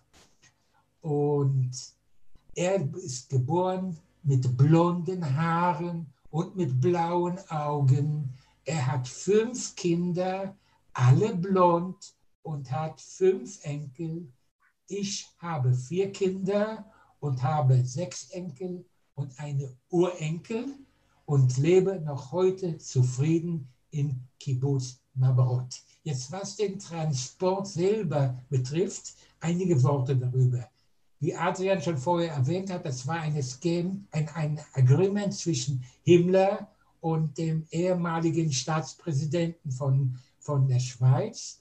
Hitler wollte sich die Hände reinwaschen und er hatte die Absicht, an die 500.000 Juden aufzukaufen, mit dem Geld hauptsächlich für die Waffen-SS. Es wurden 5 Millionen Schweizer Franken hinterlegt. Jetzt Himmler hatte einen Rival, dieselbe Charge, und das war Kaltenbrunner. Und die konnten einander nicht leiden. Und Kaltenbrunner ging zu Hitler und erzählte ihm diese Geschichte. Und Hitler bekam einen Wutanfall. Daher war es der erste und letzte Transport von dem Holocaust nach Palästina. Unter anderem außer Himmler wurden alle deutsche Mitwirkenden aufgehängt. Das ist die Geschichte von dem Zug in die Freiheit. Jetzt wie, ich will mich erstmal bei dir bedanken dafür, dass du uns heute deine Geschichte erzählt hast, dass du sie uns ähm, so ausführlich erzählt hast und so lebendig. Und ich muss sagen, wir kennen uns jetzt schon seit zehn Jahren und ich habe deine Geschichte schon sehr oft gehört, aber sie berührt mich immer wieder zutiefst und ich, ja, und ich finde immer wieder, dass es unglaublich wichtig ist, dass du diese Geschichte erzählst und will mich deswegen an dieser Stelle auch nochmal einfach bei dir bedanken. Und ich würde dir gerne noch eine Frage stellen, bevor wir das Ganze für die Diskussion öffnen. Und zwar, du bist ja jemand, der sich ganz viel mit der Geschichte auseinandersetzt. Du bist nach Theresienstadt gefahren, an andere Orte der Verfolgung gefahren und hast dann eben auch angefangen, deine Geschichte vor jungen Menschen und auch vor älteren Menschen vorzutragen. Und ich würde mich freuen, wenn du uns nochmal erzählen könntest, warum du dich entschieden hast, deine Geschichte zu erzählen und was du damit erreichen willst. Gut, also eins muss ich erklären, dass erstens die Schweizer konnten mir nicht glauben, aber in Israel hat man uns nicht geglaubt, in Palästina. Man wollte das nicht hören, man hat gesagt, dass das unmöglich ist. Hier in Kibbutz Mabarot war eine Gruppe, die du ja persönlich kanntest, die aus Deutschland es schafften, im Jahre 1939 nach Palästina auszuwandern. Eine Gruppe von an die 30, die waren damals zwischen 17 und 19 Jahre alt. Und als sie mich fragten, ja, na, wie war's? Das war die Frage, wie war's? Welche Erlebnisse hast du? Da haben sie gesagt, der spinnt ja. Und man hat uns in Palästina nicht geglaubt und man hat uns schlecht aufgenommen. Ich muss dazu eine kleine Geschichte erzählen. Es gab einer in einem KZ, der im Allgemeinen war die Strafe bis 50 Schläge mit dem Stock. Du bist angebunden und der SS-Mann schlägt dich und zählt ganz genau. Und dieser Junge, der war damals 18 Jahre alt, hat keinen Ton gesagt. Und da haben sie beschlossen, ihn weiterzuschlagen. Und er hat 80 Schläge gekriegt. Und dann hat man aufgehört, hat gesagt, wenn er das lebend überwindet, ohne einen Ton zu geben, dann hören wir auf. Dieser Mann wanderte aus nach Palästina. Man hat ihm nicht geglaubt. Und er schrieb ein Buch, der 81. Schlag. Das war der stärkste Schlag von allen, so schrieb er in dem Buch. Unter anderem war er der Mann, der Eichmann persönlich äh, abgehört hat. Er lebte mit Eichmann fast ein Jahr zusammen, bevor das Urteil gefällt wurde. Jetzt auch in diesem Falle bis zu dem Eichmanner Gericht waren wir sozusagen minderwertig in Israel. Erst bei diesem Gericht hat man genau erfahren, die Geschichten von Zeugen, die es durchgemacht haben. Erst dann fing man an, offiziell darüber zu sprechen. Jetzt muss ich noch etwas bezeichnen. Da es in Palästina und in Israel kein Todesurteil gab, gab es auch keinen Scharfrichter. Und das Problem war, wie Hengstmann Adolf Eichmann, wer ist bereit, das zu machen? Ich sage, ich bin bereit dazu, das zu machen. Und es waren viele, die bereit dazu waren. Aber nein, das musste auf gerichtlichen Wege eingeleitet werden. Und als er dann auf diesem Brett stand, das die Fallklappe war, da mussten drei Leute auf einen Knopf drücken, um die Falltür zu öffnen. Keiner von den dreien wusste, wer der richtige Knopf war. Das heißt, keiner kann bezeugen, dass er Eichmann gehängt hat. Dann wurde Eichmann verbrannt und die Asche wurde ins Meer geschüttet. Das ist die Geschichte. Und seitdem fängt man an zu sprechen, aber noch nicht viel. Und im Jahre 1973, als der Krieg mit Ägypten und Syrien war und wir am Anfang eine Schlappe erlitten, und sich jüdische Soldaten mit Waffen und Munition den Syrien und den Ägypten ergaben, hat man verstanden, was wir eigentlich durchgemacht haben. Und seitdem war es schon erlaubt, frei darüber zu sprechen bis zum Jahre 1984 habe ich nicht darüber gesprochen, über, zu meinen Kindern. Sie wussten nichts. Meine erste Tochter ist 55 geboren, meine zweite Tochter ist 58 geboren, meine dritte ist 64 geboren und mein Sohn ist 74 geboren. Ich fing an zu sprechen im Jahre 84. Und als meine älteste Tochter meine erste Kassette gesehen hatte, hat sie mich nachts um zwölf angerufen und hat mir gesagt, Papa, ich kannte dich nicht.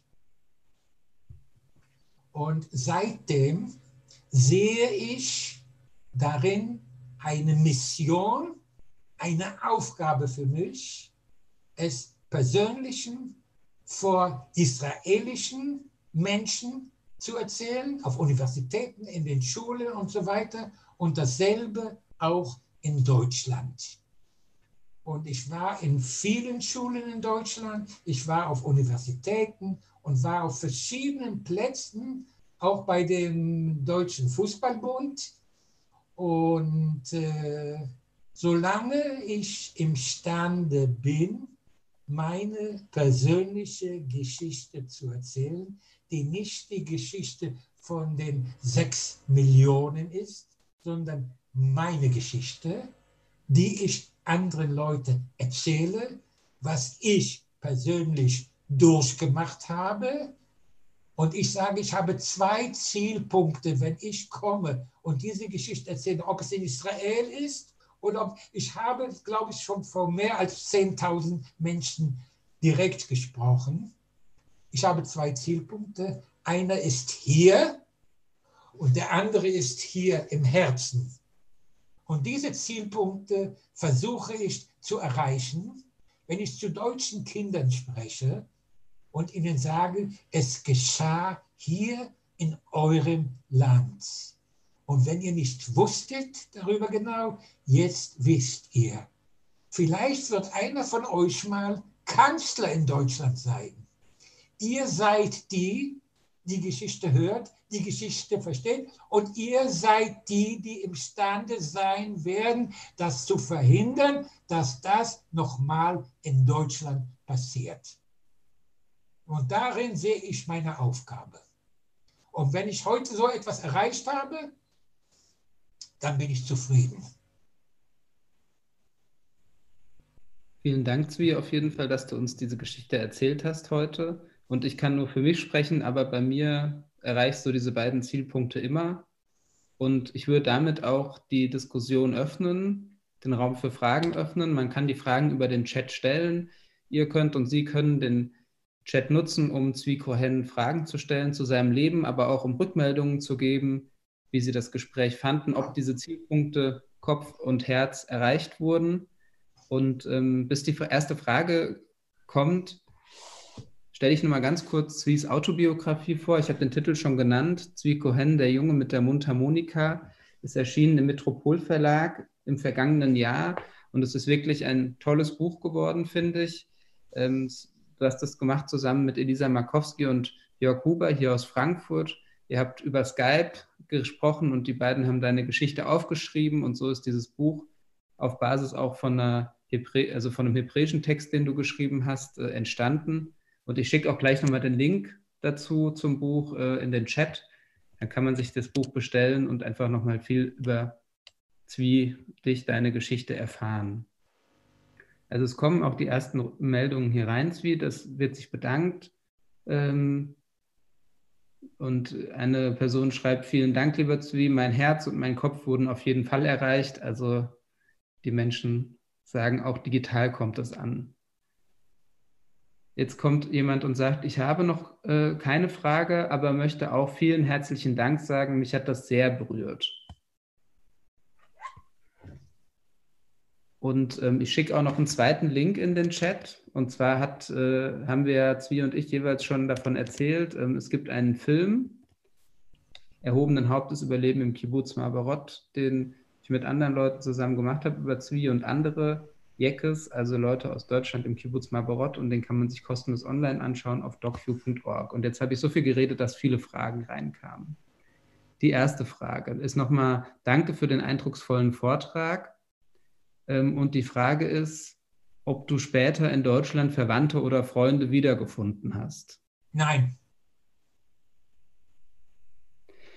Du hast keine Freunde oder Verwandten wiedergefunden? Nein. Du hast eine einzige Person wieder getroffen, die du in Theresienstadt kennengelernt hast? Nein. Vielleicht, vielleicht magst du von der einen Person erzählen, die bei dem Vortrag später erzählt hat von dem Jungen, äh, der so gut Mundharmonika gespielt hat in Theresienstadt. Weißt du, welche Geschichte ich meine? Ja, ja, ich weiß ganz genau. Die einzige äh, Person, die du wieder getroffen hast. Es waren an die 400 Dänen in Theresienstadt und die Deutschen hatten sich verpflichtet vor dem dänischen König, dass keiner von denen zu Tode kommt. Die Dänen konnten Pakete erhalten bis zu 20 Kilo und jeden Monat bekamen sie so ein Paket. Da war viele Esssachen drin. Und in dem äh, äh Orchester von Brundibar spielte ein Junge auf der Trompete. Dieser Junge war mit mir im selben Saal. Wir waren 41 Kinder in dem Saal. Als ich im Krankenhaus lag, für einige Monate, als ich zurückkam in diesen Saal, war kein einziger von denen mehr in Theresienstadt. Alle wurden auf Transporte geschickt und dieser Trompeter war nicht mehr in dem Saal. Er wurde über einen anderen Platz hingelegt und ich wusste nicht, dass er am Leben ist. Ich fahre alle zwei Jahre nach Schwerin zum Konservatorium von Schwerin. Volker Amels macht jede zwei Jahre einen Wettbewerb, einen musikalischen Wettbewerb über verbotene Musik in Deutschland. Und bei meinem ersten Besuch dort, da erzählt einer, dass er im Saal zusammen war mit einem Jungen aus Berlin, der auf der Mundharmonika spielte. Und ich drehte mich um und wir fielen uns in die Arme. Erkennen konnte ich ihn nicht, denn das war 50 Jahre danach. Wir waren beide Kinder, aber er da, lebte damals noch. Und es war eine enorme Freude und das wurde auch von Television aufgenommen, dieses Treffen, unverhofft, vollkommen. Und leider ist, er hat ein Buch geschrieben und da komme ich auch vor. Leider ist er inzwischen gestorben. Und äh, von vielen, die ich später im Bett Theresienstadt getroffen habe, die damals Kinder waren, aber die ich nicht dort getroffen habe, mit denen ich Bekanntschaft geschlossen habe. Und viele von dem in dem Buch von Hannelore Wonschik, die ein Buch geschrieben hatte über die 28, die, die Zimmer 28. Und von diesen Mädchen sind, die ich in, in Schwerin getroffen habe, die, die alle Musiker waren und so, sind die meisten schon gestorben. Es ist nur eine noch, Helga, die noch am Leben ist, die ein Jahr älter ist als ich und die auch viel ihre Geschichte erzählt. Aber leider, äh, ja, das Leben geht zu Ende von vielen, die es überlebt haben. Und wir bleiben immer weniger Leute. Jetzt ist die große Frage, wenn es in einigen Jahren keine Überlebenden mehr gibt und keine Täter mehr gibt und alles nur Geschichte sein wird, wie man sich dann zu Israel verhalten wird. Und das ist eine große Frage. Ich gehe nochmal weiter mit den Fragen hier in dem Chat weiter. Gibt es nochmal, es wird viel gedankt, also auch ähm, eine Teilnehmerin schreibt, vielen Dank für diesen wertvollen und berührenden Beitrag. Es ist so wichtig, dass die Erinnerungen immer im Gedächtnis der Menschen bleiben. Das hat ja auch viel damit zu tun, was du gerade erzählt hast, dass eben immer weniger Zeitzeuginnen und Zeitzeugen, so wie du, deine Geschichte erzählen können. Und ähm, es gibt noch sehr viel Dank und ich mache das so, das habe ich letztes Mal auch so gemacht, dass ich dir den ganzen Chatverlauf schicke per Mail, sodass ich jetzt nicht alles vorlese, sondern der Dank dir auch dann schriftlich noch zukommt. Und ich gehe jetzt mal auf die nächste Frage ein. Ähm, es wird dich gefragt, wie es für dich und deine Familie war, in Palästina zu leben. Hast du mit deinem Bruder darüber gesprochen und habt ihr euch ausgetauscht? Also wie war das Ankommen in Palästina und hat die Verfolgungsgeschichte in der Familie war das besprechbar? Es war ein äh, ziemlich großes Problem damals. Wie ich gesagt habe, wir wurden nicht gut aufgenommen. Ich hatte das Glück, hier im Kibbutz mit einer Gruppe zu sein, eine Schule, die genau eröffnet wurde, am 1. Am 1. September 1945 eröffnet wurde. Ich war in dieser Schule und habe diese Schule nach vier Jahren, die ich nicht gelernt habe. Erst musste ich äh, Hebräisch lernen. Wir in unserer Gruppe waren 28 Kinder aus dem Holocaust, aus acht verschiedenen Ländern. Jeder hat eine andere Sprache gesprochen und Hebräisch konnten wir nicht. Mit den Kindern vom Kibbutz konnten wir nicht sprechen. Also das erste Jahr, dass wir im Lande waren, haben wir sozusagen nur Hebräisch gelernt damit wir untereinander sprechen können und mit den Kindern vom Kibbutz sprechen können. Und äh, unsere Lehrer verboten uns, äh, Bücher zu lesen in ihrer Sprache.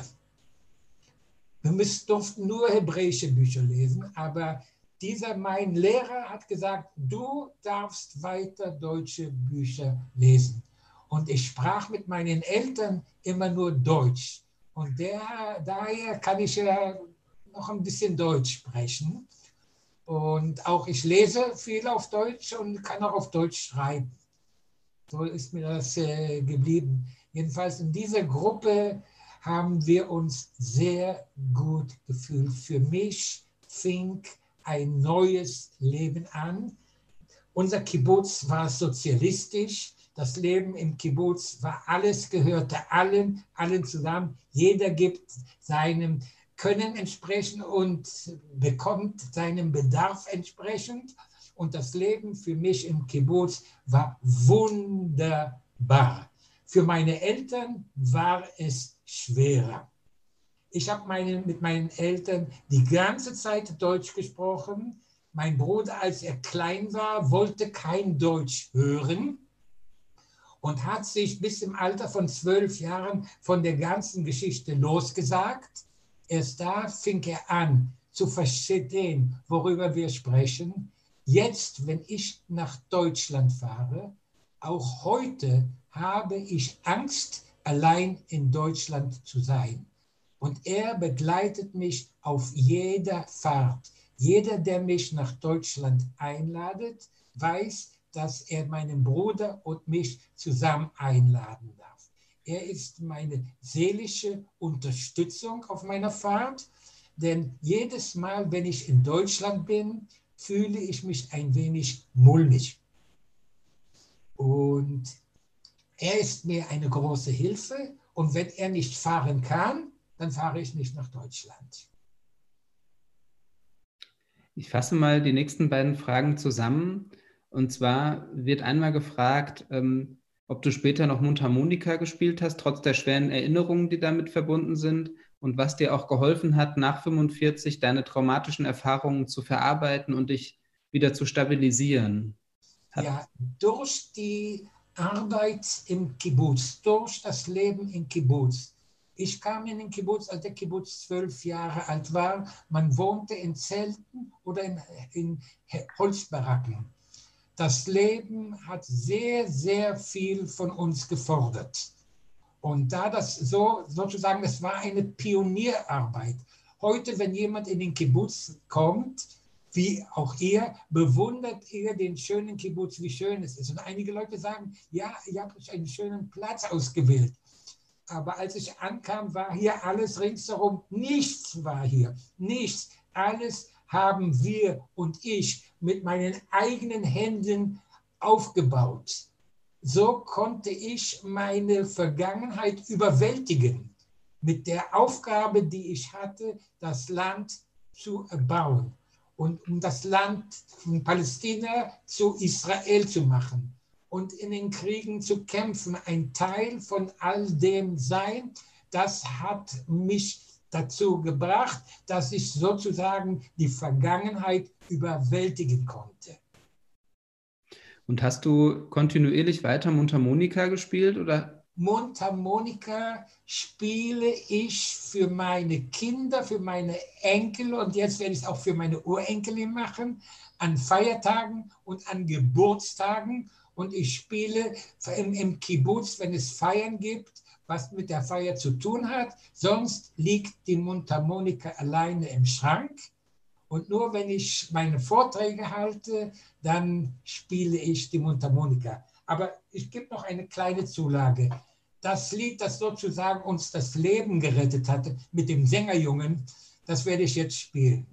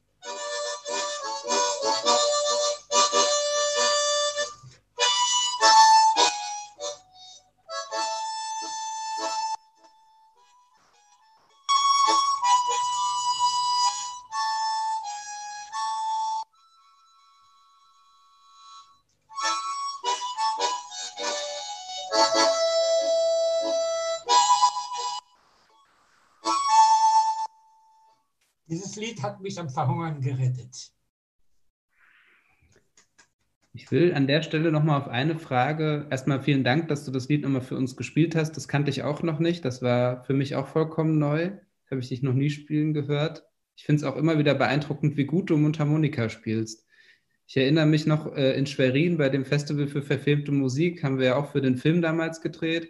Und wenn ich mich richtig erinnere, war da auch eine Professorin für Musik, die auch gesagt hat, dass sie noch niemanden so schön Mundharmonika hat spielen hören. Das ist mir im Gedächtnis geblieben. Die ist ähm, beide schon leider gestorben. Sie war eine Professorin für Musik, Musikologin. Ja. Ähm, noch vor dem, der, dem Gespräch heute kam eine Frage von einer Zuhörerin, die auch letztes Mal schon dabei war, glaube ich, wahrscheinlich. Ähm, und sie hat gefragt, wie siehst du die Rolle der Frau im damaligen Ghetto Theresienstadt? Also die Frauen in Theresienstadt mussten genauso arbeiten wie die Männer. Es gab sozusagen keinen Unterschied, wie es theoretisch auch im Kibbutz keinen Unterschied gibt. Äh, Mutti hat im Glimmer gearbeitet. Da arbeiteten 2000 Frauen. Der Glimmer musste ganz, ganz fein gespalten werden. Und er war für die Motore der deutschen Luftwaffe. Leute, die dort gearbeitet hatten, mussten nicht auf Transporte gehen, wenn sie ihre Norm geschafft hatten. Jetzt, wer die Norm geschafft hatte, ging nicht auf Transport. Wer mehr als die Norm gemacht hatte, kam auf ein erhöhtes Podium. Meine Mutti kam auf das erhöhte Podium und arbeitete die ganzen zwei Jahre lang dort im Glimmerspalten. Das heißt, die Frauen mussten Arbeit tun, die sie dem Befehl entsprechend vom Ältestenrat bekommen haben. Und es gab eigentlich keine Unterschiede. Es gab Ärztinnen, es gab Lehrerinnen, es gab äh, äh, Köchinnen auch, auch in der Küche und so weiter. Also das gab es, die war sozusagen kein Unterschied. Auch in den Transporten gab es keinen Unterschied sind jetzt noch viele Fragen über den Chat reingekommen. Ich würde jetzt an der Stelle dann, äh, außer es gibt jetzt noch ganz dringende Fragen, den Chat für Fragen wieder schließen und einfach, dass wir es noch schaffen, die Fragen zu beantworten, die jetzt schon gestellt wurden, ähm, damit du auch dann irgendwann äh, sozusagen in den Feierabend gehen kannst. Bei dir ist es ja auch eine Stunde später, also schon 19.15 Uhr. Ja. ja. Ähm, und zwar ist eine Frage, wie du weil deine Gefühle heute sind gegenüber den Tätern von damals. Spürst du Hass oder wie ist dein Gefühl? Ähm, sagen wir so, jeder, der in meinem Alter ist oder jünger, hat damit nichts zu tun. Jeder, der älter ist als ich und noch am Leben ist, ist meistens nicht bereit zu erzählen, was er in den Kriegsjahren und davor gemacht hat mit Kindern, mit denen ich treffe, die sagen mir, Opa und Oma wollen nicht darüber sprechen. Oder sie erinnern sich nicht und das hat nichts zu sagen und so weiter und so weiter. Denen, die älter sind als ich, kann ich Vorwürfe machen. Das ist alles. Heute spüre ich keinen Hass. Ich spüre nur, wie konnten die so etwas machen? Nach dem Buch von Hagenau, wie er heißt, das ist ein ganz dickes Buch, ich habe das hier, ich kann es dir sogar zeigen, schreibt, dass 2,5 Millionen Deutsche Blut an den Händen haben. Goldhagen. Ja, selbstverständlich. Teilweise leben noch. Du meinst das Buch Hitlers willige Vollstrecker von Goldhagen, oder? Ja, ja, ja, das meine ich. Das ist auf jeden Fall eine große, wichtige Lektüre, ja. Ja, ja. Also und, und wenn ich so nachdenke und ich, ich kann es eigentlich noch heute nicht fassen, wie das dazu gekommen ist. Ja.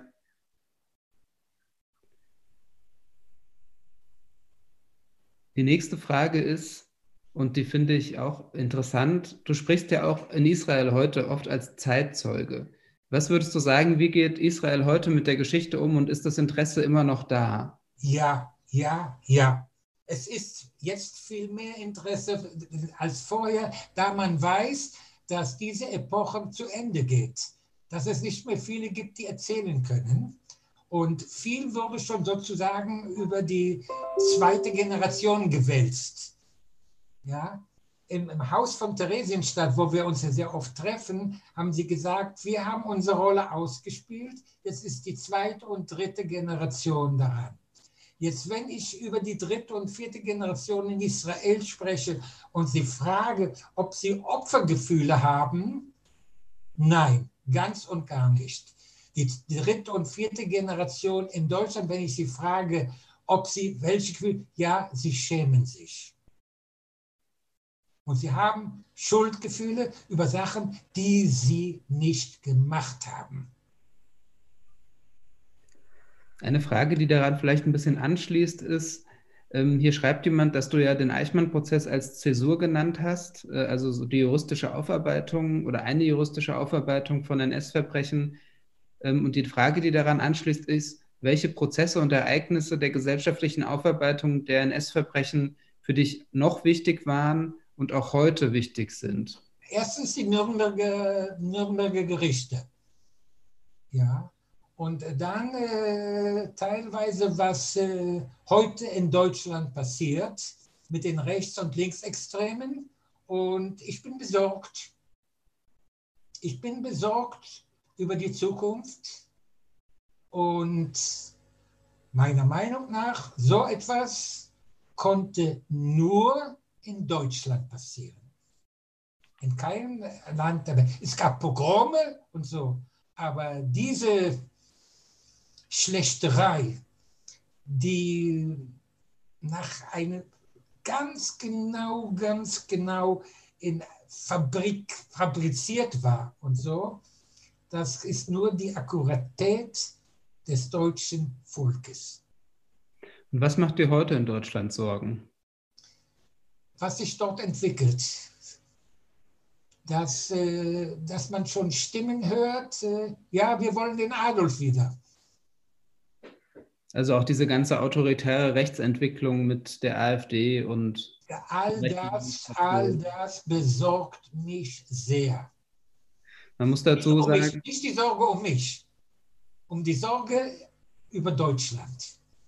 Man muss dazu sagen, du bist ja jemand, der sich sehr viel auch mit Politik auseinandersetzt, auch mit tagesaktueller Politik und äh, mir dann zum Beispiel auch immer Sachen schickst, die oder auch an andere Leute Sachen schickst, die, wo du das Gefühl hast, okay, das muss man irgendwie mitbekommen, weil es da eine gefährliche Entwicklung in der deutschen Gesellschaft gibt. Genau, genau das. Da es geschehen konnte, kann es auch. Ich frage immer noch oder schon wieder? Und da bin ich verbunden mit dem Nie wieder des deutschen Fußballclubes. Genau, mit denen du ja auch regelmäßig Zeitzeugengespräche machst. Jede Gruppe von Junioren von der Nationalliga im Fußball treffe ich, wenn sie hier nach Israel kommen. Sie kommen jedes Jahr. Auch die Jungs und auch die Mädels und ich treffe mich mit ihnen jedes Mal. Es gibt noch zwei Fragen, bevor ich dann zu so einer Art Abschlussfrage kommen würde.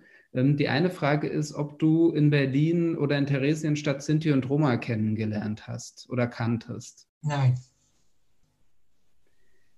Und ähm, die andere Frage ist, die würde ich aber vielleicht an der Stelle auf das Buch sozusagen verlegen. Eine andere Frage ist, ob du noch mehr über deine Mutter und ihr Leben und ihren Mut erzählen willst. Das kannst du gerne jetzt machen. Ansonsten würde ich nochmal auf die Autobiografie verweisen, weil du da ja auch nochmal sehr viel erzählst. Also das Wichtige ist, dass ich mit meinen Eltern, mit meiner Mutter und meinem Vater in demselben Kibbutz noch fast 40 Jahre zusammengelebt habe und sie beide eines normalen Todes gestorben sind. Aber die Verbindung mit meinem Bruder ist sehr eng und ich treffe mich mit ihm jeden Tag. Was ich hier interessant finde, ist, im Chat gibt es ganz viele Leute, die, die so die Frage stellen, wie du es geschafft hast, nach der Verfolgung weiterzuleben, wie du es geschafft hast, dir ein neues Leben aufzubauen, trotz der Trauma Traumatisierungen und auch der Wut auf das Geschehene und wie du es geschafft hast, so ein neues Selbstbild zu entwickeln, als nicht als Opfer, sondern als aktiver Mensch. Du hast es ja schon mal ein bisschen beantwortet, auch mit der Rolle des Kibbutz. Und vielleicht ist das. Genau, ich kam als 14-jähriger Junge hierher in den Kibbutz und für mich war es der Anfang des Lebens. Es war das erste Mal, dass ich richtig gelebt habe. Ich wusste wozu, warum, wofür, wie. Und das hat mich so beansprucht, dass ich das sozusagen im Gehirn unterdrücken konnte. Und ich fühlte mich nach sehr kurzer Zeit völlig auf beiden Füßen in der Zukunft stehen. Ich würde dir gerne noch eine einzige Frage stellen zum Abschluss. Und zwar ähm, wüsste ich gerne von dir, ob du eine Botschaft hast, die du den Leuten, die jetzt zugehört haben, mitgeben willst oder denen du auch, die du allgemein Leuten mitgeben willst, jungen Menschen, die dir zuhören.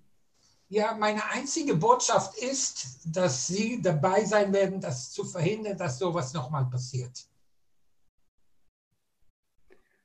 Und ich denke, dafür müssen wir uns einsetzen, dafür müssen wir alle was tun. Und ich finde es wichtig, dass du deine Geschichte erzählst, Zwie. Einerseits, um deutlich zu machen, warum man etwas, äh, warum man es verhindern muss, dass so etwas wieder passiert, weil es eben schrecklich ist, entmenschlichend ist und so weiter. Also du machst ganz deutlich, warum man etwas tun muss. Und ich finde, du machst auch Mut, dass man etwas tun muss und kann, weil du eben mit deiner Position und mit deiner Erzählung ja auch immer wieder junge Menschen und auch andere ältere Menschen adressierst und sagst, ihr könnt auch etwas tun. Und ich finde, das ist auch ermutigend und auch dafür will ich dir danken.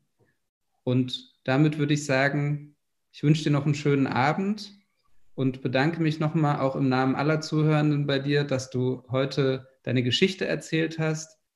Und ich bin sehr froh, dass wir das heute trotz Corona machen könnten. Und jetzt gehen hier auch nochmal ein bisschen die Dankesmeldungen in den Chat und würde sagen, bis bald und Shalom, Shalom. Shalom, Shalom.